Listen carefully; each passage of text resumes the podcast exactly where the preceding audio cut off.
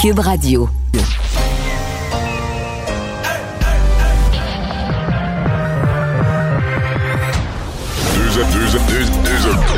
Deux animateurs cohérents, deux visions différentes.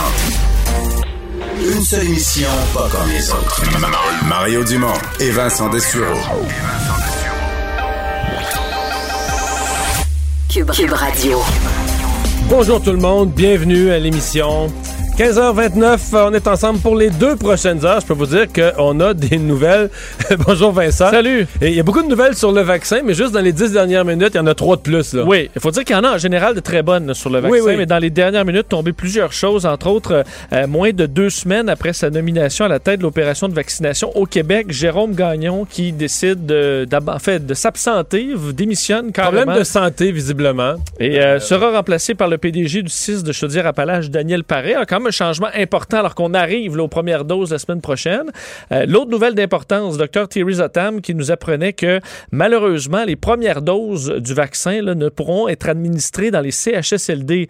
Pourquoi? Parce que le vaccin de Pfizer, on sait, doit être gardé à des températures très froides et très compliquées au niveau de la logistique. Alors, on ne peut pas se déplacer dans les CHSLD. On sera dans les centres, on sait, de vaccination. Alors, pour ça, ça arrivera un petit peu plus tard.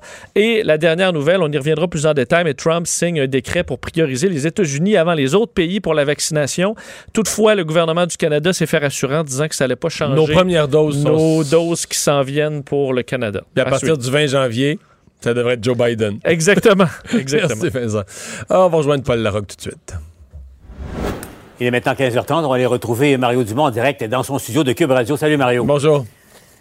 On a l'impression qu'il y a un peu de tempête dans l'air en ce moment, notamment du côté de Québec. Mario, il y a plusieurs nouvelles majeures. Je le rappelle, 16 heures, on va euh, présenter ça. Point de presse du premier ministre François Legault et euh, de son ministre de l'Économie et de l'Innovation, Pierre Fitzgibbon, qui est encore une fois euh, dans le pétrin. Euh, Mario, tu as vu ça, le, le rapport, euh, euh, très, très cinglant. là. Euh, il, il a enfreint, euh, selon la commissaire à l'éthique, au moins deux règles du Code de- de déontologie des, des élus pour, encore une fois, des, des, euh, des- des investissements dans des, compagnies. Il ne s'est pas conformé, Mario, deux ans après l'élection, toujours pas conformé à certaines dispositions de, euh, de- du Code d'éthique euh, des élus. Mario, c'est la, je disais, le ministre de l'Innovation, il, il innove. C'est la deuxième fois euh, dans la même session euh, euh, qu'il est blâmé par la commissaire à l'éthique. Je ne me souviens pas d'avoir vu ça, moi. Ouais, et, et- mais c'est quand même euh, c'est quand même plus corsé que la première fois là, à mon avis. Ouais, ouais, ouais. Euh, justement parce que la commissaire à l'éthique, c'est difficile cette fois-ci de plaider une sorte d'ignorance ou de de- d'inexpérience parce que la commissaire à l'éthique dit qu'elle a contrevenu à des directives ou des conseils qu- qu'elle lui avait donnés. Donc, elle lui a dit euh, de faire attention à une chose, elle lui a dit de ne pas faire une chose, et donc euh, là, c'est plus difficile de, de- de plaider. Moi, je débarquais des nubes. Euh, ce qu'on voit par contre dans le rapport, c'est que lui, il ne semble pas du tout croire à la commissaire à l'éthique. Il l'a carrément envoyé promener, il l'a carrément envoyé paître. J'ai hâte de voir. Pour M. Legault, il ne semble pas question de, démission pour Pierre Fitzgibbon. Est-ce qu'on va encore faire un blâme? Ça devient franchement un peu ridicule. L'opposition va se bidonner à l'Assemblée. Est-ce que le gouvernement va profiter du fait que, écoute, les nouvelles du jour, c'est qu'on reparle de reconfinement pour le temps des fêtes, on parle de vaccins. Ouais, ouais. Le ministre Pierre Fitzgibbon arrive loin des priorités de la population. Est-ce que M. Legault pourrait profiter du fait qu'il y a tout ça dans les nouvelles et profiter du fait que c'est le même ministre deux fois en deux, trois semaines là, pour dire, ben regarde, c'est la même affaire, c'est la même patente, c'est un ministre qui, Mais- qui m'a promis de faire mieux dorénavant. Euh, ça remonte ça, dans le passé, puis je passe ça en dessous du tapis. On, on- je sais pas, qu'est-ce qu'ils vont faire avec ça? Mais le problème, c'est que c'est l'article 46, l'article 51 également, et la commissaire à l'éthique l'a dit, au fond, que délibérément, il savait qu'il a fait des choses qu'il ne devait pas faire. Euh, euh, Mario, est-ce qu'on fait affaire avec un ministre qui est au-dessus de ses affaires, finalement? Euh, ben, l'attitude est là. hein. On regarde. Et moi, j'avais été renversé. Tu me dis que ça n'a pas directement rapport, mais c'est, on parle d'être au-dessus de ses affaires. Euh, la façon dont il a floué les petits investisseurs de Nemaska, euh, la, la compagnie de lithium, là. Euh, il les a laissés Ouais. tomber. Il a refait un deal avec des plus gros qui ont leurs affaires dans des, des- des paradis fiscaux. Puis les petits investisseurs, tiens, salut. Il y en a un qui lui avait écrit un peu durement, mais poliment à la fois. Il avait exprimé, écoute, le, monsieur a peut-être perdu des milliers de dollars de sa retraite, je sais pas, il a le droit d'être... Tu sais, quand t'es en politique, il faut que tu acceptes les gens ont le droit d'être choqués un petit peu des fois. Et le ministre l'avait envoyé se promener pas à peu près, qu'il y avait que lui-même à blâmer pour ses mauvais investissements puis tout ça, euh, comme si le gouvernement était pas mêlé là-dedans. Et donc, euh, il y, a quelque chose certainement dans, dans, l'attitude de le fait. Tu vois quelqu'un qui a perdu sa retraite, tu l'envoies promener. Tu vois le commissaire à l'éthique, tu l'envoies promener. Euh, et on s'en est parlé la dernière fois qu'il a été blâmé, Paul. Il y a de ses collègues, je parle pas du grand public, je parle pas de l'opposition, il y a de ses collègues qui avaient un sourire en coin parce qu'eux-mêmes voient ça, qu'il est un peu au-dessus de ses affaires, puis tout ça, puis lui, il connaît ça, puis il fait des deals, puis il est big, puis tout ça. Euh, sans fatigue d'autres, qui se disaient, bon, ben peut-être que la commissaire à l'éthique, euh, la petite tape sur, les doigts va le replacer. Sauf que là, c'est une deuxième fois en quelques semaines. Donc là, je pense plus qu'il y a personne mhm. dans la CAQ qui a un sourire en coin. C'est plus un, là, c'est plus un vrai malaise. Qu'est-ce qu'on fait avec ça?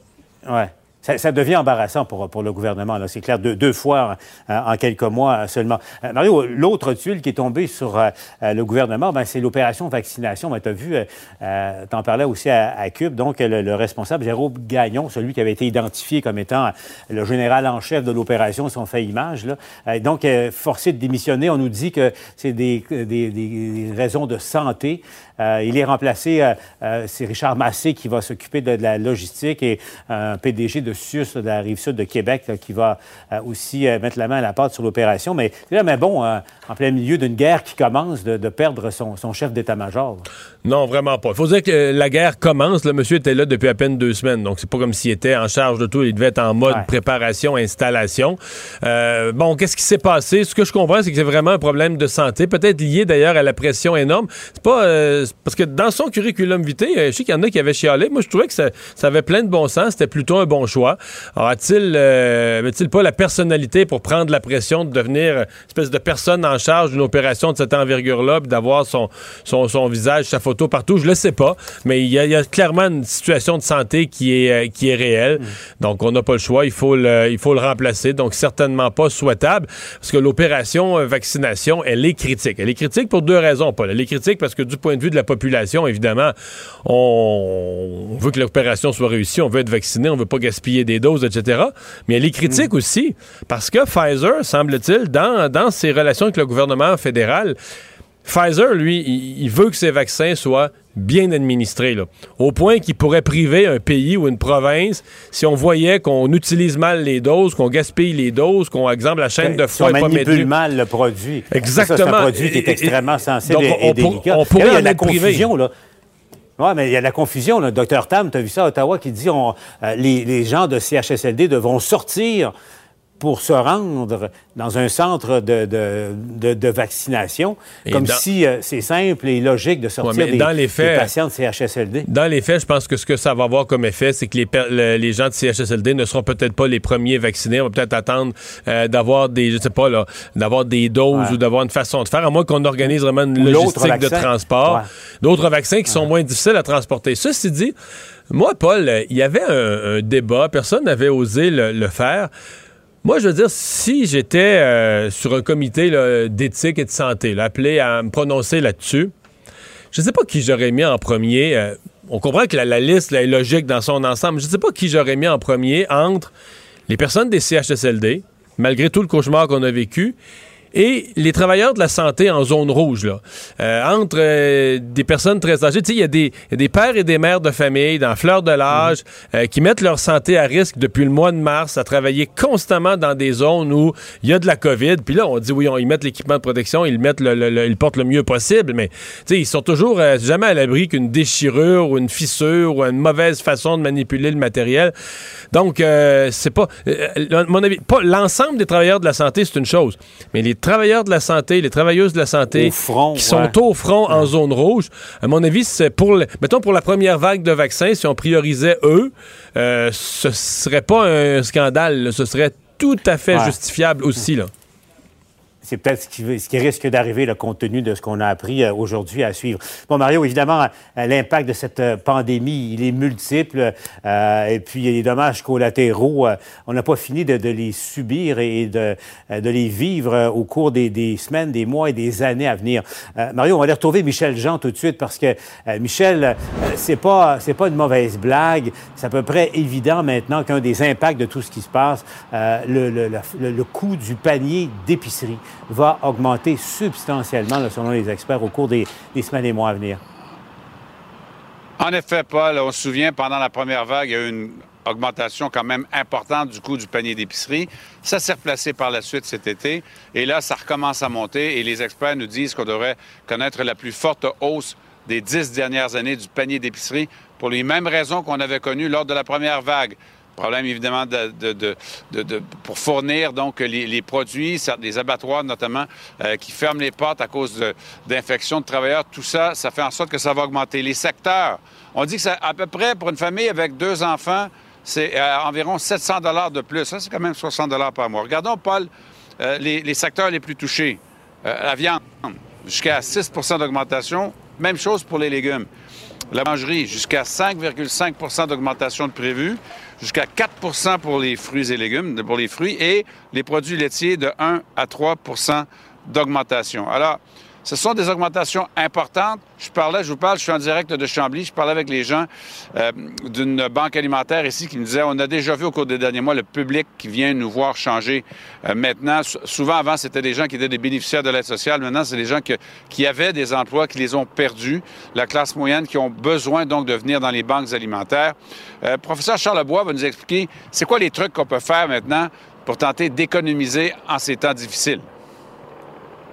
Il faudrait peut-être euh, continuer les bonnes habitudes qu'on a, on a adoptées en 2020. Vous savez, en 2020, il n'y a, pas, a pas juste du mal. On a cuisiné, on s'est approprié de notre alimentation. Il y a des gens qui ont, qui ont jardiné, qui ont fait des conserves. Il n'y a, rien de mauvais là-dedans.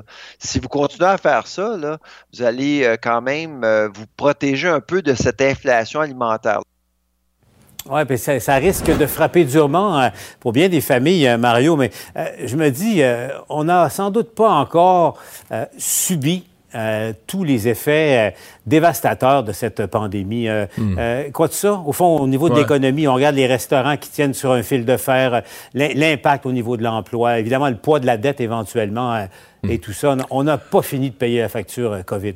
Mais en même temps, si on veut être un peu positif, ça, ça apparaît quand même comme assez temporaire. Je parle du prix des aliments. Bon, il y a une croissance. Les aliments coûtent de plus en plus cher. C'est une inflation naturelle. Mais disons, la surinflation. Je regardais tantôt, je viens d'ouvrir un dossier en Californie.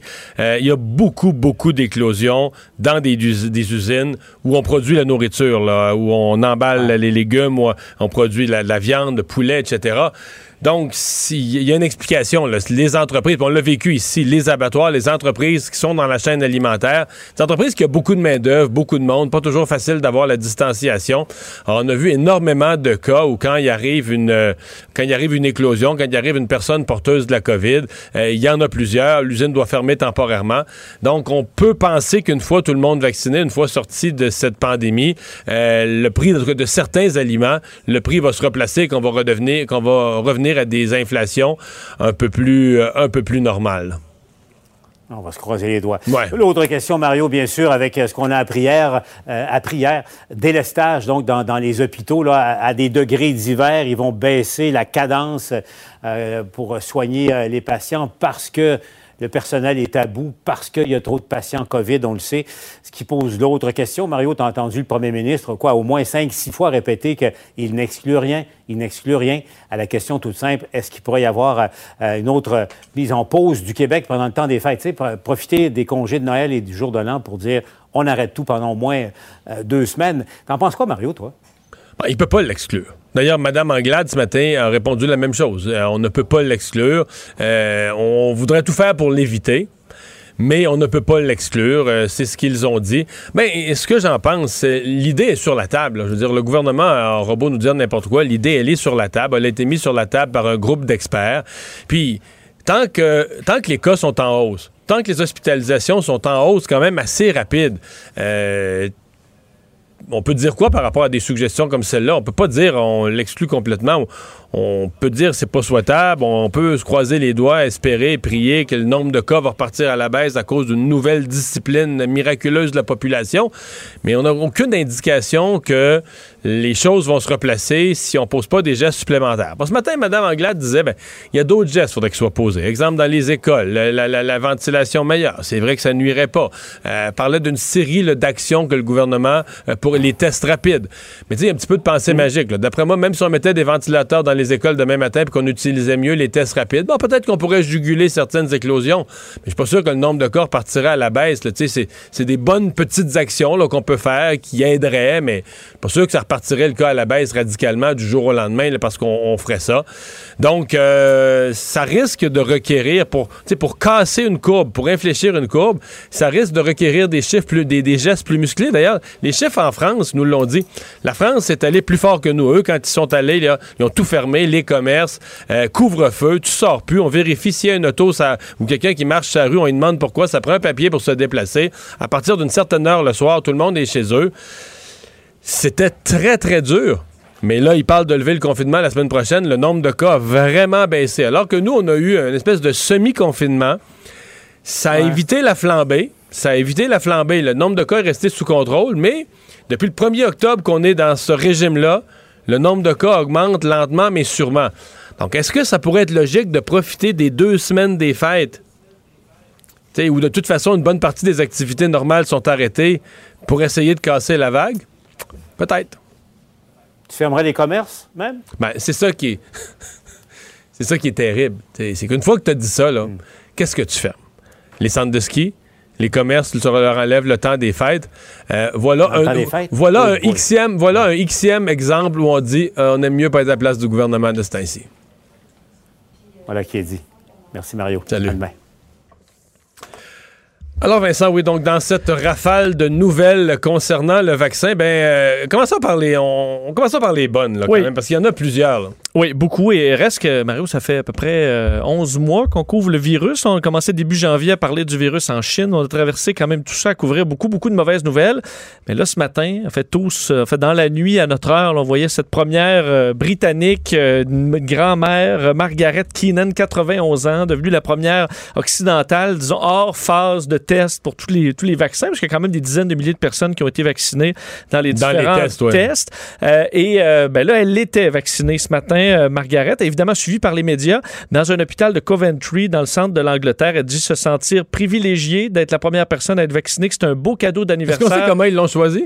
Euh, non, c'est une bonne question, euh, la procédure. Mais je sais que euh, une des nouvelles, c'était qu'elle elle pourrait voir ses petits-enfants, contrairement à tant d'autres grands-mamans et grands-papas sur Terre. D'ailleurs, elle elle a très hâte de les, de les voir. Elle qui aura 91 ans la semaine prochaine. Et l'autre, le deuxième, c'est un monsieur William Shakespeare. C'est quand même, faut le faire. Oui, pas ça, Hein? c'est... oui. 81 ans, William Shakespeare qui s'est dit euh, ben, ravi. Euh, D'ailleurs, euh, le, le ministre de la Santé, Matt Hancock, veut, veut pas, comme tous les ministres de la Santé à, trop partout à travers le monde, ils, ils ont travaillé fort quand même dans les derniers mois. Il était même ému là, en voyant ça euh, lors de son, euh, de, de- de son point de presse. Il faut dire qu'au Royaume-Uni, ils ont goûté. C'est le pays le plus endeuillé, euh, pays européen, avec plus de 62 000 morts. D'ailleurs, aujourd'hui, le patron de Pfizer a fait le point, Albert Bourla, sur euh, la situation du vaccin de Pfizer BioNTech, euh, disant voulant rappeler au monde qu'on n'a pas tourné les coins ronds sur la sécurité de ce vaccin-là. Elle dit, nous n'avons pas rogné sur la sûreté. Même si c'est une nouvelle technologie, nous avons utilisé exactement les mêmes façons de faire pour surveiller. Euh, D'ailleurs, on dit que la, la surveillance se faisait euh, constamment par les autorités euh, en place. Et dit, pour ceux qui hésitent à se faire vacciner, j'ai un message, je comprends vos interrogations, mais vous devez réfléchir à deux fois. La décision de se faire vacciner ou pas ne concerne pas seulement votre santé, elle concerne aussi la santé des autres et très probablement celle de personnes qui vous sont chères. Si vous ne vous vaccinez pas, vous devenez le maillon faible qui va permettre au virus de se répliquer. Mais disons que les antivax ont une mauvaise journée aujourd'hui sur mes, mes fils de réseaux sociaux. C'est sûr, ben, ça, ça- arrive de partout, les nouvelles. épouvantable. Et là, ils disent euh, qu'Horacio Arruda puis Legault se fasse vacciner en premier. Ben oui, ben, en fait, c'est que là, ça ferait un... Ben, on, ben, c'est ça. On, on chialerait contre eux autres. Je veux dire, si- c'est sûr qu'il se ferait vacciner en premier, puis peut-être même qu'il devrait effectivement. Mais là, t'imagines-tu le scandale? euh? C'est ça, c'est ça. Mais je pense qu'ils seront... Dès qu'ils vont pouvoir, je pense que tous les politiciens en place... euh, Donc, il y a eu un débat, il y a eu un débat au. Royaume-Uni. Est-ce que la reine serait vaccinée publiquement pour encourager les Britanniques à pas avoir peur ou privément? Euh, Puis Effectivement. finalement, ils ont décidé que ce serait un tel scandale que la reine passe devant, devant ces sujets qu'ils feront pas un show avec ça. Et euh, Mais aux États-Unis, ils vont faire un show avec ça. là. Les trois anciens présidents vont se faire vacciner publiquement pour rassurer le. Absolument. Ben D'ailleurs, euh, le monsieur de Pfizer, monsieur Borlaug qui disait euh, qu'entre autres, c'était devenu trop politisé les vaccins, particulièrement aux États-Unis. là. Alors lui, il pointe du doigt le- les Oui, États-Unis mais ça, c'est là-dessus. bizarre. là. Parce que les anti-vaccins sont presque tous des pro-Trump. Beaucoup, beaucoup, là, tu vas, parce que moi, je vais voir leur fil, là, ben du Trump. Mais c'est M. Vaccin, Trump. Si on ben oui, c'est lui qui. Non, mais lui, il se présente le héros qui a développé le vaccin, qui a permis avec euh, Warp Il a fait ça toute la journée aujourd'hui. Ben oui, de faire ça. Et là, tu te dis, OK. Donc, eux, ils aiment Trump. Tout ce que Trump a dit de fou, tout ce que Trump a insulté du monde, tout ce qu'il a fait. Toutes les couleuvres, ils les ont avalés. Mais la seule chose que Trump a fait de sensé, là, d'accélérer le développement d'un vaccin, de mettre des milliards là-dessus pour que l'argent soit jamais, jamais, jamais un frein là, au développement du vaccin, et aux chercheurs, et tout ça. Mais ça, il croit pas. Mais pourquoi ça ça devient pas l'ennemi? D'habitude, eux, quelqu'un qui se mettrait lui-même porte-étendard du vaccin euh, ferait face à des critiques de ce groupe-là, mais bon. Non, il aime Trump, mais la, la seule chose sensée que Trump a faite, non. Ça, ils ont peur, ils se méfient de ça. Ben, d'ailleurs, pour ce qui est de Pfizer BioNTech, ce vaccin-là, euh, quand même de, bonnes nouvelles sur le fait que l'Agence américaine des médicaments, la FDA, a dit dans, son analyse euh, du vaccin qu'il était efficace après une première dose. On n'est pas peut-être même plus qu'on pensait. Là. Ouais, on n'est pas rendu à dire finalement ce sera une seule dose. Ce serait une excellente nouvelle. Ça double quand même les, euh, les, vaccins de Pfizer, mais on est quand même sur le fait là, à analyser encore pour avoir des conclusions définitives, mais qu'il semble très efficace même après une dose. Très peu d'effets secondaires. Bref, on n'est pas inquiet du vaccin de Pfizer qu'on devrait approuver dans les prochains jours euh, aux États-Unis. On validait d'ailleurs le 95% d'efficacité. Mais il a été, il a été euh, c'est le premier vaccin d'ailleurs qui a été aujourd'hui validé par une revue scientifique. Là. Euh, c'est AstraZeneca. C'est AstraZeneca, t'as raison, t'as raison. AstraZeneca aujourd'hui par euh, le, de, Lancet, donc plusieurs euh, scientifiques indépendants qui ont validé. Sûr que celui-là est à 70% d'efficacité. On a eu des erreurs dans les. Mais ils ont l'air à penser qu'ils vont monter en haut de ça, là. c'est possible parce qu'on sait qu'ils dans les, dépendamment des deux groupes qu'on avait eu dans, dans AstraZeneca, il y en a un qui était à 90% d'efficacité. Alors, on verra si ça, ça, se promène un peu plus de ce côté-là. Surtout qu'AstraZeneca, eux, c'est 3 milliards de doses qu'ils veulent faire en 2021. Alors, un des vaccins qui pourrait être produit le plus euh, rapidement. Alors, c'était quand même des bonnes nouvelles. Ils euh, eux, ils ont l'Inde, entre autres. Je me demande si l'Inde n'a pas. 800 millions ou 1 milliard. Le, le nombre de doses réservées à AstraZeneca par l'Inde, là c'est fou, là. Mais tu divises, la population de l'Inde, c'est 1,1, 1,2 milliard. Faut que tu divises par, faut que tu multiplies par deux pour le nombre de doses. Oui, et, euh, et AstraZeneca, c'est un des moins chers aussi de ce que j'ai vu, je pense autour de 3 Moins cher et plus moins cher et moins compliqué à manipuler au niveau de la chaîne de froid et tout ça pour rester dans les bonnes nouvelles, Johnson Johnson, euh, le, scientifique en chef faisait un point de presse dans les dernières heures. C'est un vaccin qu'on attend aussi là, euh, très rapidement. Euh, et la bonne nouvelle, ce sera, fait, les résultats de leurs trois phases de test devraient donc arriver plus tôt que prévu. C'était prévu pour février. Finalement, ce serait en janvier. et Johnson Johnson, ce qui serait très positif, c'est plusieurs points. D'un, eux souhaitent faire un milliard de doses en 2021, mais ils sont déjà en train de construire là, des usines à vaccins. Là, Johnson Johnson, c'est tous les shampoings de ces gros euh, solide. Parce qu'il y a d'autres compagnies qui sont, euh, tu prends BioNTech, c'est associé avec Pfizer, mais des compagnies qui sont vraiment juste recherche pharmaceutique, vraiment laboratoire, vraiment. Medicago. Euh, Medicago à Québec, tout ça. évidemment, c'est une chose de dire qu'ils ont tous les bons cerveaux au niveau biomédical pour trouver la solution mais ils n'ont pas nécessairement les infrastructures d'un géant comme Johnson Johnson, tu sais, pour justement, tu as de la production de masse. As de la liquidité, puis tu dis, il faut construire une usine, trouve-moi un terrain, pour la monte, là, Et le, gros avantage de Johnson Johnson, enfin, il y en a deux. D'un, tu n'as pas besoin de le garder à des grands froids. Je pense que c'est même 4 degrés. Et euh, c'est une dose. Alors, si au début, au mois de janvier, on nous annonce que c'est un vaccin qui fonctionne bien, qu'on peut produire en masse et qui est une seule dose, euh, ce sera très positif pour le Canada, qui, euh, qui ça, ça, pourrait raccourcir le calendrier pas mal. Euh, d'ailleurs, un mot sur la, campagne de vaccination qui commence. Donc, vous vous rappelez que, alors que Donald Trump disait que bon, il souhaitait, là, enfin, il signer un décret pour que les vaccins produits aux États-Unis restent aux États-Unis, dire que les premiers vaccins, nous, de Pfizer, vont arriver de la Belgique. Donc, du même, du même laboratoire, de la même lieu de production que ceux qui sont présentement donnés au Royaume-Uni. Exactement. D'ailleurs, après, ça, nous, c'est euh, à Kalamazoo, au Michigan, qui vont, que la, production va se faire et euh, l'usine de euh, Belgique va uniquement produire pour l'Europe. Mais pour l'instant, nos vaccins seront produits là-bas. Évidemment, chaîne de logistique très complexe, la chaîne de froid dans des, qui arriveront à Montréal, Trudeau et. Mais tu nous, l'avais tu nous avais compté ça il y a trois semaines, un mois, là, que les grandes compagnies d'aviation, qui sont pas particulièrement occupées avec des, qui avec des passagers. Oui. Et le fait que c'est compliqué avec toute la glace sèche et les équipements. Mais ils s'équipaient à l'époque. Et on s'équipait, alors c'est ce qu'on ce qu'on va faire. Euh, arrivant donc au, Québec la semaine prochaine, et on sait que là, on apprenait tantôt que malheureusement pour les CHSLD, il faudra attendre un peu. Question ben, à moins, écoute, c'est pas exclu. Est-ce que les personnes les plus mobiles des CHSLD, est-ce qu'on pourrait mais là, c'est l'hiver, il faut les habiller chaudement, les amener. Puis les lieux de vaccination, il n'y aura pas tous les coins de rue. Ça va être des grands, grands lieux de vaccination. Donc, est-ce que tu prends des personnes âgées, tu leur fais faire une demi-heure d'autobus, mettons. Euh, mettons que, le lieu, ça. mettons que le lieu est à Longueuil, ça arrive sud. Est-ce que tu en prends à Sorel, tu vas faire 45 minutes d'autobus, habillé en hiver, des, des clientèles de CHSLD? Je suis pas certain. Non. D'ailleurs, euh, au, point de presse du gouvernement du Canada, on disait que le nombre de sites, là, il va augmenter rapidement pour les, la vaccination. Tu à 14, mais on est déjà à trouver les, les autres endroits. Alors, on va pouvoir les multiplier Éventuellement, on pourrait arriver directement à livrer le vaccin en CHSLD, mais... Mais pas le Pfizer. C'est ça. C'est que le Pfizer, il est compliqué comme pour aller dans le Nord, dans euh, euh, des... Euh, donc, pour les, des communautés autochtones, où c'est trop... Ce sera pas le Pfizer. c'est là que le, AstraZeneca et le Johnson Johnson, qui sont beaucoup moins compliqués sur le plan de la, du refroidissement, sont beaucoup plus faciles à amener dans des, des territoires où tu es, moins organisé. Là. Et peut-être dire en, en, terminant sur le vaccin que même le, les partis d'opposition saluer le travail euh, de Christian Dubé sur l'annonce d'hier pour expliquer un peu toute la, méthodologie, les premières étapes de la campagne de vaccination. Gabriel Nadeau-Dubois qui a dit Je dois reconnaître qu'hier, on a eu de la transparence, de la clarté, de la planification.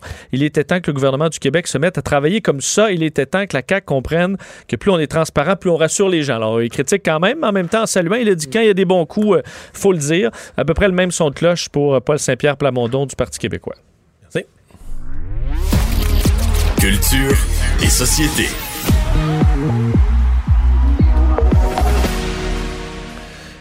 Bonjour Anaïs. Bonjour messieurs. Alors tu nous parles d'abord de ce mouvement lancé ce matin. Ça m'intéresse parce que j'y participe moi-même.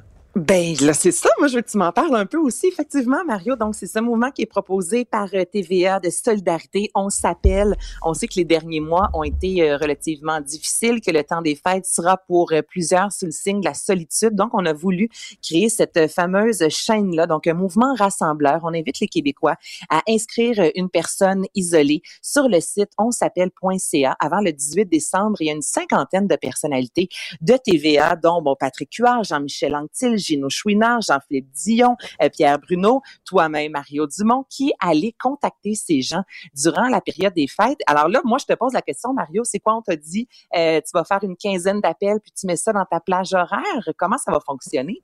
Écoute, euh, on m'a pas dit grand-chose. J'ai dit oui tout de suite, mais on m'a dit, euh, on m'a expliqué plus l'initiative, donc le nombre exact d'appels. Je sais que c'est pas, pas 1700, là, c'est quelque chose qui se fait. Là, c'est pas, pas pendant trois semaines, jour et nuit, mais euh, je sais, honnêtement, j'ai pas tous les détails encore, mais j'ai les dates, par exemple. J'ai écrit ça quelque part, là, juste avant Noël, dans les, les, la semaine avant Noël. Donc, ben oui, ça m'a fait plaisir. j'ai dit oui, j'ai dit oui tout de suite, tout de suite. Pardon, répète-moi J'ai dit oui tout de suite, tout de suite. Ben, c'est parce que tu es vraiment une bonne personne, Mario. Fallait s'attendre à ce que tu dises oui. Puis c'est vraiment, tu sais, moi, si on m'approchait, je veux dire, ça reste que justement, c'est tellement euh, une bonne cause. En plus, tu vas être à la maison. Tu sais qu'il y a des gens qui sont, euh, qui sont chez eux seuls. On l'a vu là un peu plus tôt cette année avec notamment Dominique Michel qui faisait des appels auprès des gens. Donc, c'est vraiment un très beau mouvement de solidarité. Donc là, l'appel est lancé. C'est officiel. Allez faire un tour sur on s'appelle .ca pour inscrire quelqu'un dans votre entourage qui, des fois, un coup de fil, un sourire, euh, un éclat de rire, on sait comment ça peut tout changer. Donc, allez faire un tour sur ce site-là. Et comme Mario a peint de la jasette, ça se peut que ce soit la madame ou le monsieur au bout du fil qui dit Bon, ben là, monsieur Dumont, faut, euh, je vais vous laisser. Là. Bonne journée. J'ai de quoi sur le feu. J'ai de quoi sur. Au revoir. non, mais très belle idée. Euh, Sinead O'Connor va sortir ses mémoires, quand même, sûrement une, belle, toute une histoire de vie. Toute une histoire, oui, Vincent, tu as tout à fait raison. Donc, ce sera le 1er juin prochain, donc 2021, Rememberings, et elle va revenir, en fait, tout d'abord sur son enfance à Dublin, elle qui a grandi dans un foyer euh, assez violent. Elle va parler, évidemment, de son éducation musicale, à quel point euh, chez elle, son frère n'écoutait que du Bob Dylan, et c'est vraiment ça, entre guillemets, qu'elle dit qu'il lui a sauvé la vie. Elle va revenir, bon, sur son premier album, elle solo qu'elle a lancé, elle qui commençait tout d'abord dans des groupes locaux irlandais. À un certain moment, elle enregistrait un album elle était enceinte de huit mois et demi. Et dans les années 90, elle qui a connu un méga, méga succès avec la pièce écrite par Prince que je vous fais entendre à l'instant, Nothing Compares to You.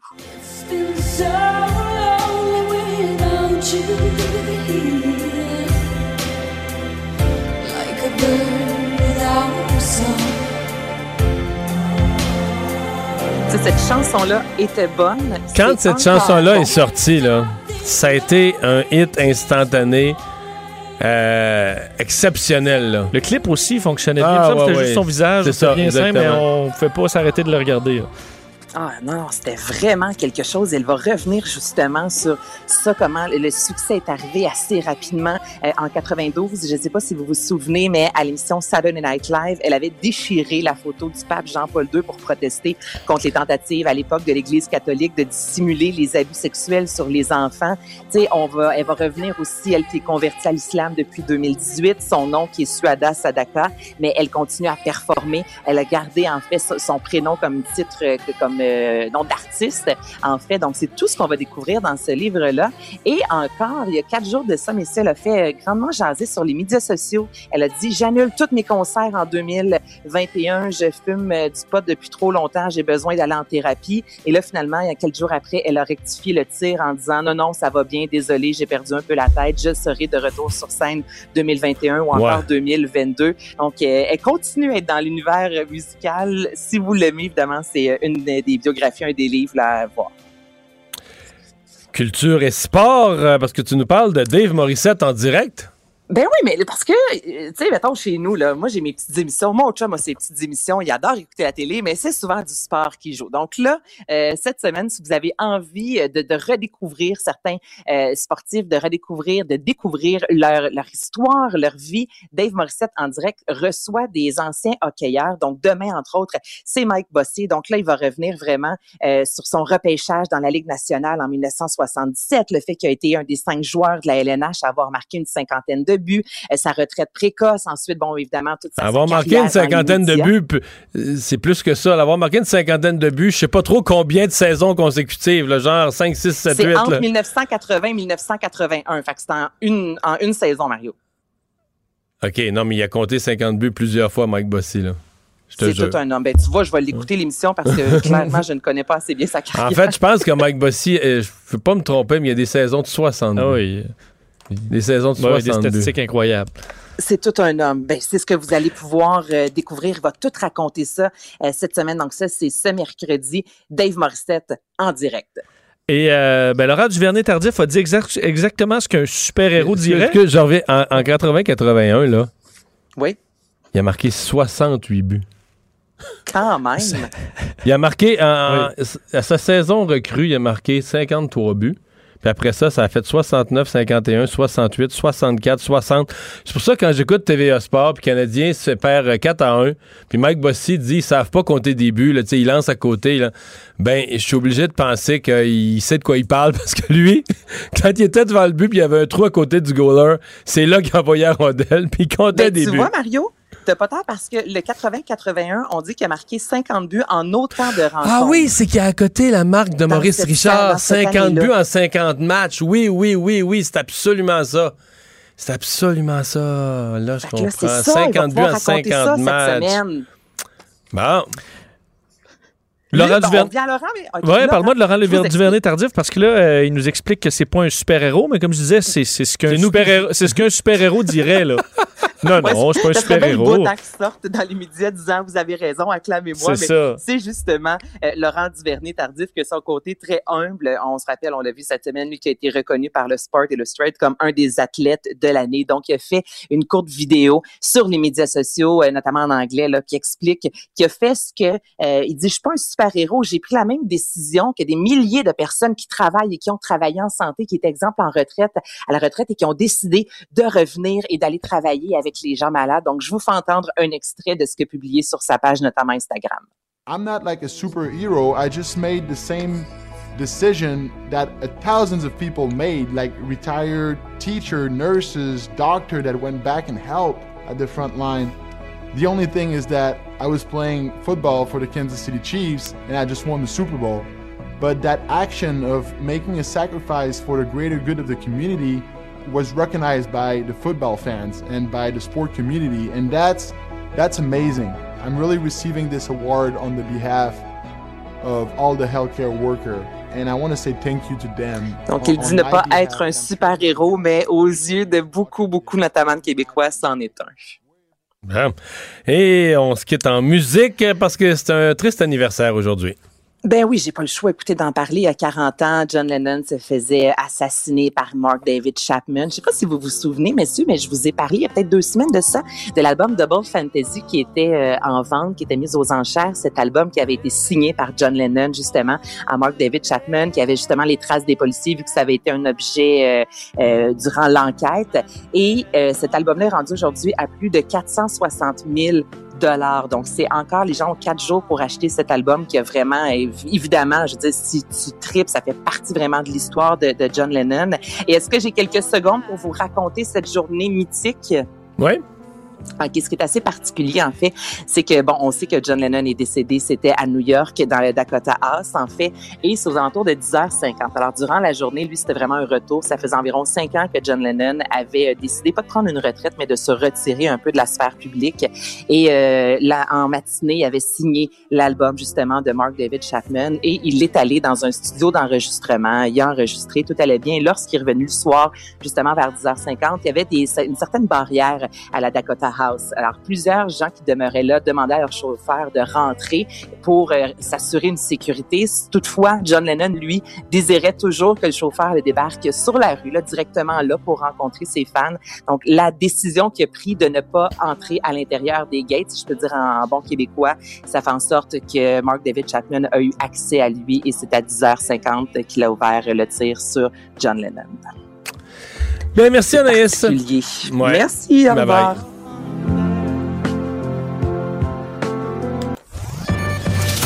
Le remède à la désinformation. Mario Dumont et Vincent Dessureau. Cube Radio. Alors, euh, c'est un portrait qui nous a été présenté aujourd'hui à l'échelle canadienne euh, par Restaurant Canada. Un portrait assez sombre de la vie des restaurateurs. On dit depuis le début de la pandémie au Canada, pas seulement au Québec, dans tout le Canada, près de 10 000 restaurants euh, ont cessé leurs activités. Et on dit il y a la moitié des restaurants qui sont encore ouverts, qui passeront pas peut-être à travers les six prochains mois. David Lefebvre est vice-président Affaires fédérales et Québec de Restaurant Canada. Bonjour, M. Lefebvre. Bonjour, M. Dumont. Ce sont de, gros chiffres, euh, des, restaurants de, toutes sortes, des chaînes, des petits indépendants, des gros? Des restaurants de toutes sortes, je vous dirais évidemment dans euh, le pourcentage des restaurants qui sont déjà fermés. Euh, et dans ceux qui pensent fermer, c'est certain qu'il y a une surreprésentation euh, des restaurants familiaux, des restaurants de quartier, des restaurants indépendants. Mais il euh, faut comprendre aussi que certaines chaînes, principalement, qui sont dans des centres d'achat et tout ça, il y a des fermetures aussi parce que vient un moment où quand on est confiné ou qu'on ne peut pas ouvrir une salle à manger, c'est difficile de continuer à faire des affaires. Mm-hmm. Qu'est-ce qui a tué la restauration? Les, restrictions gouvernementales, confinement et autres, euh, le fait que la population, est-ce que ça n'a pas été pareil dans toutes les provinces? Il y a des provinces qui ont eu beaucoup moins de restrictions. Est-ce que dans ces provinces-là, les gens, les citoyens quand même allaient moins au restaurant parce qu'ils craignaient la pandémie? Les gens allaient moins au restaurant, effectivement, euh, en raison de la pandémie, y compris dans les endroits qui sont restés ouverts, mais il n'y a aucune commune mesure entre ces endroits-là et les endroits qui ont été davantage confinés, euh, particulièrement le Québec, le Manitoba qui est très, très fermé en ce moment. Euh, même pendant l'été, je vous dirais qu'à 50% de capacité, en multipliant les sources de revenus, donc plus de commandes à emporter, plus de livraisons et tout ça, euh, les restaurateurs pouvaient quand même s'en sortir. Mais en ce moment, au Québec, avec plus de 90% des restaurants qui sont en zone rouge, euh, à toute fin pratique, l'industrie de la restauration en salle euh, n'existe pas hmm. en ce moment au Québec. Donc, sur les 10 000 restaurants fermés au Canada, il y en a combien au Québec? Est-ce que c'est plus que le, 23 de population qu'on représente? Je suppose que oui. Un, oui, c'est un, peu plus. Je voudrais qu'il y ait naturellement un taux de roulement dans la restauration qui est légèrement supérieur au Québec par rapport au reste du pays. Euh, mais je vous dirais aussi que les mesures de confinement particuliirement sévères et drastiques euh, ont, entraîné davantage de fermetures sur à peu près 22 000 et quelques établissements de restauration avant la crise. Euh, on, pense qu'actuellement, il y en a peut-être un 12-13 donc davantage que la moyenne canadienne qui sont fermés pour toujours. Mmh Parlons de l'avenir parce que vous dites quand même euh, de ceux qui sont de ceux qui ont survécu jusqu'à aujourd'hui. Euh, vous êtes inquiet pour les six prochains mois. Oui, on est très inquiet. Puis je vous dirais qu'au Québec, on est inquiet de deux choses particulièrement. Euh, ce qui nous inquiète, c'est qu'il n'y a pas d'apparence de date de fin des fermetures, particulièrement en zone rouge. Et ce qui nous inquiète aussi, c'est que les fermetures sont maintenues malgré que la santé publique n'ait pas publié de chiffres pour le secteur de la restauration euh, pour démontrer que c'est effectivement ou non euh, un lieu de transmission communautaire parce que euh, il semble pas y avoir eu beaucoup de cas reliés spécifiquement euh, au restaurant et, aux gens qui mangeaient en salle. Donc, c'est un peu difficile de voir la fin de cette crise-là, euh, étant donné qu'on a l'impression que le secteur de la restauration est un peu le bouc émissaire pour des comportements peut-être un peu plus douteux dans d'autres circonstances, y compris les rassemblements à la maison, y compris les parties que les gens organisent la fin de semaine. Mmh. Ouais, mais évidemment, on, veut que les gens restent chez eux. Fait que les restaurants, c'est une occasion de sortie, de se voir. Il euh, y a tout un débat à savoir s'il y avait des éclosions ou pas, parce que effectivement, il n'y a pas eu de méga, il y a eu quelques-unes, pas eu de méga éclosion dans les restaurants.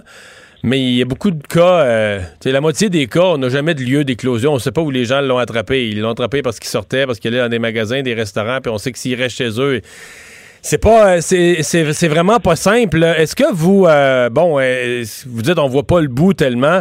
Est-ce que vous pensez que le, le, le secteur des restaurants est bien compensé au Québec par le programme qui est, qui est mis en place en attendant la réouverture?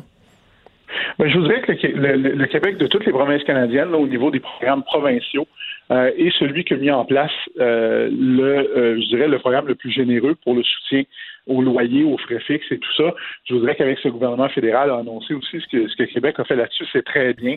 On a travaillé avec le gouvernement. Puis d'ailleurs, tout le long de la crise, hein, le gouvernement du Québec a été très ouvert à parler avec le secteur de la restauration. On n'a absolument aucune plainte à faire au niveau des communications puis de, de, de, la volonté d'aider.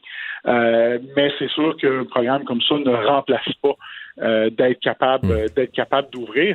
Et puis je vous dirais par rapport à votre commentaire que vous avez fait qui est intéressant, c'est un problème que la santé publique soit pas capable d'identifier d'où viennent 50% des cas. Euh, puis c'est ah, pas juste un problème pour la restauration. C'est un, problème. pour la restauration. Parce que les gens le savent pas. Là. Quand il n'y a pas d'éclosion, quelqu'un qui l'a attrapé, mettons, sur une poignée de porte, ou la personne va dire, ben moi je suis allé là, je suis allé là, mais t'es pas capable de retracer. Tu vois, il n'y a pas de lieu n'y a pas de lieu précis. Tu sais, quand à ton travail, sept personnes l'ont dans un même bureau, ben, on dit, ah, OK, c'est au travail, tu sais, l'éclosion. Mais il y a des gens. Et il y a aussi tous ceux qui mentent, là. Je veux dire, les gens qui se sont fait un party dans leur famille, là, mais ils disent pas à santé ah, publique. Là. Ils mentent. Là. Ils disent Ah, j'ai aucune idée où j'ai pu l'attraper. Mais ils savent qu'ils ont fait un party à 10 la fin de semaine d'avant, puis qu'il y en a trois qui l'ont, mais ils vont pas euh, ils vont pas s'en vanter. Là.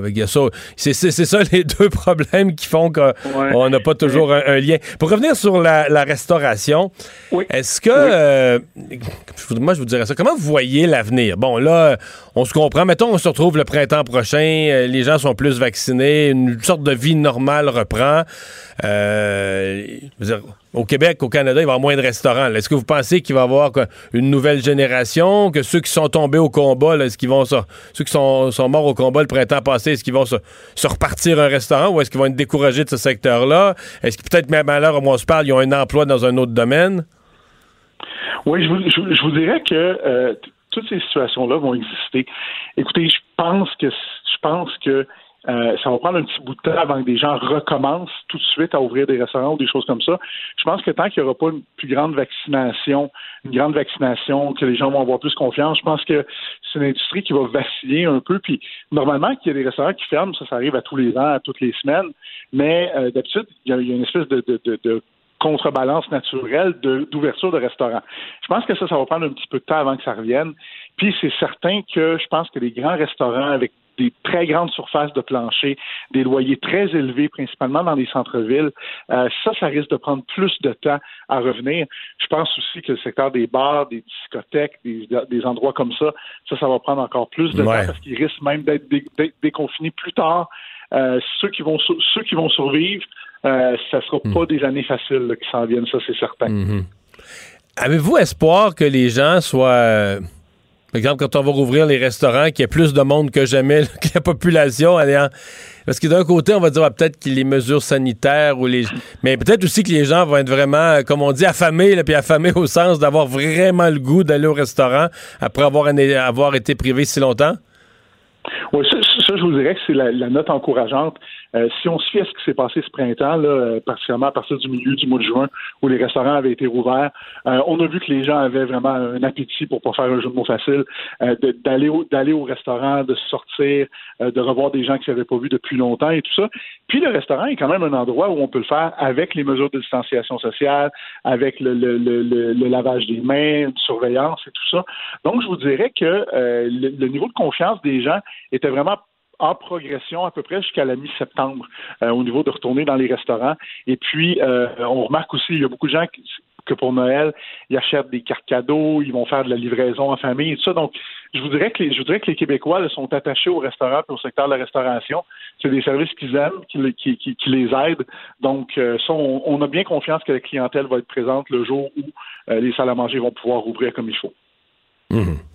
Ben, on va euh, souhaiter euh, le meilleur, on va souhaiter la meilleure des chances à toute l'industrie. Merci de nous avoir parlé. Ben, ça me fait plaisir, M. Dumont. Bon après-midi. David Lefebvre, vice-président de Restaurant euh, Canada.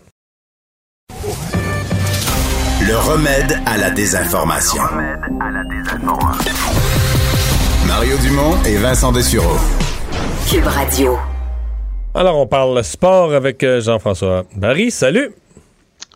Comment ça va, messieurs? Moi, je vous le dis, ça va pas fort. Ça va pas fort, qu'est-ce qui se passe là? Je réalise que j'ai pas fait grand-chose de mon année.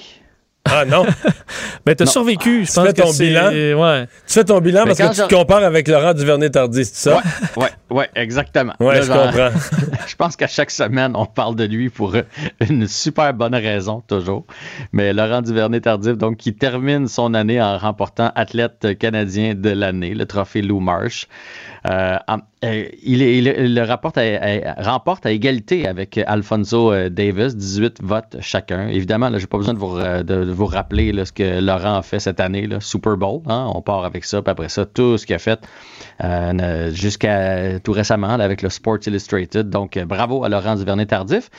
Et vous autres, là, je me trouvais un peu inculte aujourd'hui. Alfonso Davis, l'auriez-vous. Euh, ben, c'est sûr que moi, le partage. Non, non, non, non, là, je comprends pas le partage entre les deux. J'ai vu passer son nom, l'autre, mais convainc-moi qu'il y a eu des réalisations comparables.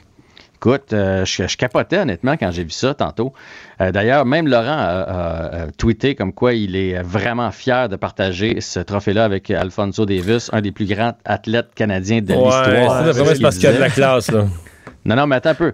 Il a gagné cinq trophées cette année avec le Barren de Munich dans la Ligue des champions. C'est le premier Canadien à remporter le championnat euh, de, soccer de la UEFA. Choisi sur l'équipe d'étoiles aussi, premier Canadien. Il a été nommé recrue de l'année dans une des ligues où il a joué. Euh, on dit que c'est un des meilleurs joueurs de la planète et euh, sa force, c'est la rapidité. Il a battu un record de vitesse en ligne droite. Il a été chronométré dans une ligne en Allemagne à 36,51 km h Bref, c'est un joueur de soccer canadien qui évolue en Europe et qui casse tout. Puis je, je me trouvais. Je pense qu'on ne suit pas tant que ça. je me trouvais sans dessin. Non, mais j'ai vu passer ça dans l'actualité. J'ai vu passer ça dans l'actualité quelques fois durant l'année. Tu sais, euh, qu'il y avait un bon Canadien. Mais je pensais pas que c'était. Là, ce que tu me dis, je pensais pas que c'était à ce niveau-là, sincèrement. Ben, moi non plus, je connaissais son nom, mais tu m'aurais donné un bulletin de vote. Jamais j'aurais placé son nom à, hmm. côté des autres. Mais, Donc, il y en a qui le connaissent, Davis, puis qui ne comprennent pas c'est qui euh, Laurent Duvernay-Tardif. Peut-être. Peut-être. Peut-être. Peut-être. Euh, bref, en tout cas, bravo à ces deux Canadiens. Moi, c'est plus en Europe, ça. Ouais, c'est ça. Parlons euh, d'équipe Canada Junior, un peu qui a l'habitude d'égayer un peu notre temps des fêtes, et là, sont à l'entraînement. Oui, ben en fait, ils avaient été en quarantaine, comme vous le savez, pendant 14 jours. Ils ont eu le feu vert, donc ils sont sautés sur la glace aujourd'hui. Retour au jeu pour eux. Euh, on va tenter de faire des matchs intra-équipe et des coupures devraient survenir d'ici jeudi. Il y a 41 joueurs restants et on doit réduire ça à 5. Malheureusement, il y avait une consigne qui disait que si ton test était positif passé le 29 novembre, tu n'avais plus le droit de faire partie du tournoi. Donc, il y a cinq joueurs qui rentrent bredouille sans même avoir eu la chance de se prouver. Et c'est le cas de Xavier Simoneau. Euh, je vous en avais parlé, j'étais content pour lui. Je ne sais pas si vous vous souvenez, petit attaquant des voltigeurs de Drummondville qui se fait ignorer partout parce qu'il fait comme 5 et 6, 5 et 7. On l'invite là-bas. Et là, finalement, lui a, eu un test positif, passé le 29. Donc, il va revenir à la maison sans même avoir la chance de participer au camp d'entraînement d'équipe Canada Junior. Il a quand même fait les deux semaines dans la chambre d'hôtel. c'est ça qui est ça. Mais l'équipe Canada Junior, c'est pas la seule équipe à être aux prises avec des problèmes. Euh, l'équipe allemande et l'équipe suédoise, surtout, dont l'entraîneur là-bas, plusieurs joueurs, puis eux autres aussi, il y la même consigne, donc des tests positifs passés telle date. Ils sont obligés de laisser les joueurs à la maison. Et on dit même que la Suède pourrait ne pas participer au tournoi si on continue de trouver des cas, parce qu'à un moment donné, euh, ben, on va être trop faible, puis on va, on va faire impasse sur le tournoi. Mais pour, euh, pour ce qui est de l'équipe Canada Junior, il n'y a pas de danger. il nous reste suffisamment de joueurs. Et si jamais il y avait une ou deux équipes qui ne se pointaient pas, le tournoi aurait lieu quand même. OK. ça, ouais.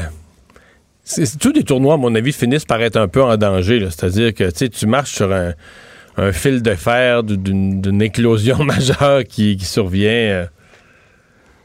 Mais bon. Ben oui, puis en plus, le tournoi est en Alberta. on, connaît la situation. C'est rendu, rendu, le pire endroit au Canada. C'est pire que le Manitoba présentement.